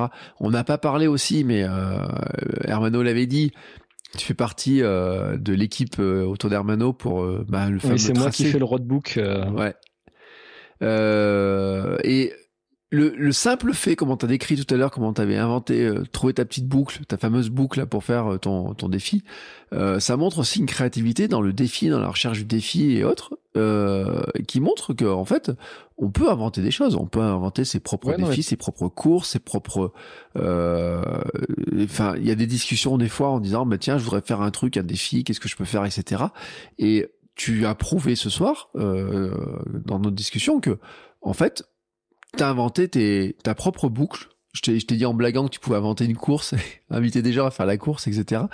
Euh, mais presque, tu vois, en fait, tu pourrais dire. Ouais, euh, mais et même, euh, comment dire, euh, t'es même pas obligé, enfin, t'es même pas obligé de faire une course officielle. Ouais. Tu peux inviter des gens à aller courir avec toi et dire, bah voilà, on fait ça et en avant. En avant. Et c'est d'ailleurs pour ça que, tu vois, et l'autre jour j'en avais parlé, j'en ai pas reparlé.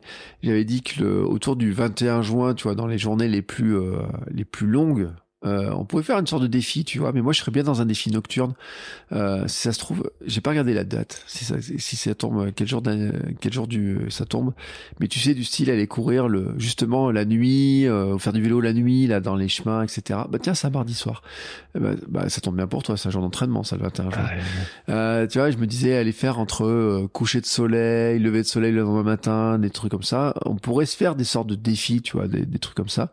Et en fait, c'est à chacun d'inventer, de faire preuve de créativité, on peut se trouver des défis comme ça qui sont euh, qui peuvent nous amuser et qui nous amènent aussi, à, c'est notre manière à nous d'être champions du monde de notre monde. Voilà. Amen. Amen. eh ben écoute, sur ce, quand même, il nous reste à dire un truc. Euh, où est-ce qu'on te retrouve pour ceux qui veulent te suivre, discuter avec toi, autre part que sur la On me retrouve euh, sur le podcast Knack en vrac. Hmm? Euh, qui est mon podcast. En ce moment, il est euh, voilà, je suis pas très actif dessus, mais sinon, je développe depuis euh, janvier le podcast Passe à la maison avec avec Jules et et Benoît, donc de Jules de de Capsule Pixel et Benoît de Bière et Moustache. Voilà, on est à Strasbourg et on fait des podcasts depuis janvier, une fois par mois. Et euh, sinon, vous me retrouvez sur Twitter, @knakenvrac et euh, Instagram, @knakenvrac. Bah écoute, moi je mets tous les liens dans les notes de l'épisode. Euh, ceux qui te suivent verront que tu fais ta propre bière, euh, que tu testes tes petites recettes, euh, je fais aussi des tests. tu fais des tests. En fait, c'est la même démarche. En fait, tu fais des tests, tu mets les ingrédients, etc. Euh, on retrouve cette, cette, ce côté de démarche, etc. Euh, je mets tous les liens dans les autres épisodes entre tes podcasts, euh, ton Instagram, etc. En plus, je vois qu'en plus c'est très bien fait parce que sur les, les, les, les descriptifs de, de passer à la maison, il y a bien vos liens vers Twitter, Instagram, etc. des uns et des ah autres. Pour ceux qui voudraient vous suivre, donc là-dessus, on peut pas te perdre, j'ai envie de dire. Hein, on peut te suivre à la trace euh, et euh, voir un petit peu à la fois tes aventures de course et puis tes aventures de. Bah, tu parles beaucoup de bière quand même. Hein. Euh... ah mais euh, ça, met du temps à, macérer. Tu vois comment dire, à la fermentation, c'est long. Tu vois, c'est 22 jours. Euh, il faut, euh, il faut, il faut penser la recette avant, la réaliser et euh, la faire fermenter et ensuite attendre encore 10 jours et après là tu peux seulement la goûter. Ouais, mais tu sais, ça ressemble à la préparation d'un défi. Finalement. Tu prépares, tu réfléchis, etc. Et puis tu savoures et puis euh, ben, c'est quoi le moment où tu savoures C'est finalement parce que c'est ça qu'on n'a pas dit si on voulait faire le comparatif. C'est le moment où tu savoures, c'est quoi? C'est quand tu as fini ton défi C'est quand tu es dans ton défi, tu es en train de le faire? C'est quoi le moment où tu savoures le plus?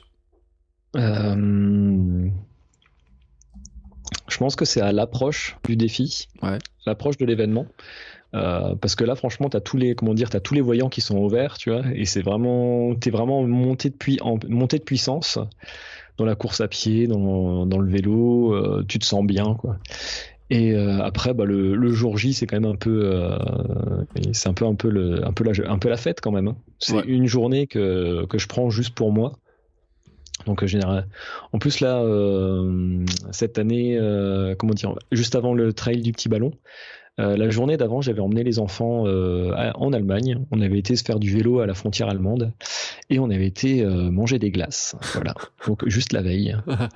Et voilà, comme ça après, moi le dimanche, je pouvais les laisser. J'avais le cœur cœur léger. Voilà, ouais, l'esprit tranquille. Sans... Ouais. Voilà. C'est un truc important ça. Euh, bah écoute, c'est une belle conclusion en tout cas. Euh, Knack, je te remercie beaucoup pour le temps passé. C'était un chouette épisode. Que ça fait 2h15 qu'on papote. Euh, donc là, on voit, tu vois, c'est pile poil pour une sortie du vendredi soir ce truc là c'est calé comme ça pour ceux qui vont faire leur sortie de vendredi soir euh, ou leur euh, ou du samedi matin ou du dimanche matin ou je ne sais pas à quel moment. C'est calé pile pour vous. De toute façon quand vous êtes là vous savez ce qui est arrivé. Et puis si vous le divisez en plusieurs morceaux il peut le diviser en plusieurs morceaux.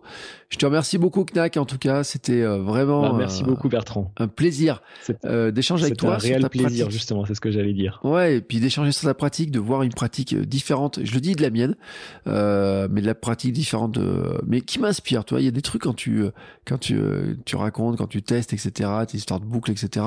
Je trouve que c'est ta boucle en tout cas, c'est une très très bonne idée d'avoir varié comme ça tes entre les montées et les descentes, etc. Parce qu'on oublie de le faire et souvent on se dit on va faire de la montée, et de la descente, mais on oublie l'enchaînement des montées et des descentes et, on oublie qu'il faut marcher. Et oui, on oublie qu'il faut marcher. Et quand on habite dans des coins vallonnés comme les nôtres où ce n'est jamais plat, eh ben c'est important de savoir monter, descendre, marcher, relancer, etc. Et euh, c'est un point, je pense que on néglige trop, euh, de même que euh, m'a trahi des fois un petit peu la descente, etc. Et en plus, tu as tes petites astuces de préparation mentale qui sont vraiment très intéressantes. Donc merci beaucoup pour la richesse de cet épisode et pour euh, euh, tout ce que tu as partagé avec nous. Et puis, bah écoutez, nous, on se retrouve la semaine prochaine pour un nouvel épisode. Je vous dis pas quel est l'invité. Hein, on, garde ça secret. Euh... Et bisous à tous les hamsters. Ouais. À tous les hamsters de la Terre. Voilà, bisous à tous les hamsters de la Terre. Et tu sais quoi en plus Le pire, c'est que là, on enregistre le 11 avril. Et demain, je crois que c'est demain, il faut que je vérifie, je crois que c'est la journée mondiale des hamsters. Donc tu vois, ah. comme quoi, on aurait... Euh, je crois, où on est dans la semaine de la journée mondiale des hamsters qui arrive dans pas très longtemps. Euh, on est dans cette zone-là, tu vois, comme ça. Donc, on va faire une fiesta des hamsters pour la journée mondiale des hamsters. Peut-être qu'un jour, on organisera un défi, un défi off pour la journée, la journée mondiale des hamsters. Hein? Ce serait pas une, mauvaise idée, ça? Qu'est-ce que t'en penses? Bah oui. Hein. Eh ben écoute, ça pourrait être pas mal. Eh ben on va y réfléchir. Sur ce, je te souhaite une très bonne nuit parce que euh, on enregistre le soir, il est tard. Et puis, euh, bah, on se redit à la semaine prochaine pour un nouvel épisode. Ciao, ciao. Bisous à tous. Ciao. Bon, c'est encore moi. J'ai un dernier petit mot à vous dire avant de vous laisser écouter un autre épisode de podcast. Si vous avez apprécié cet épisode, je vous invite à vous abonner, bien entendu, au podcast. Vous pouvez le faire sur Spotify, Apple Podcast et tous les lecteurs de podcast. Mais aussi, si vous le voulez, à laisser une petite note 5 étoiles sur Apple Podcast. Vous savez que ça aidera le podcast à se faire découvrir et à permettre à plein de gens de découvrir aussi les vertus du mouvement. Allez, ce coup-là, je vous laisse et je vous souhaite à tous une très belle journée.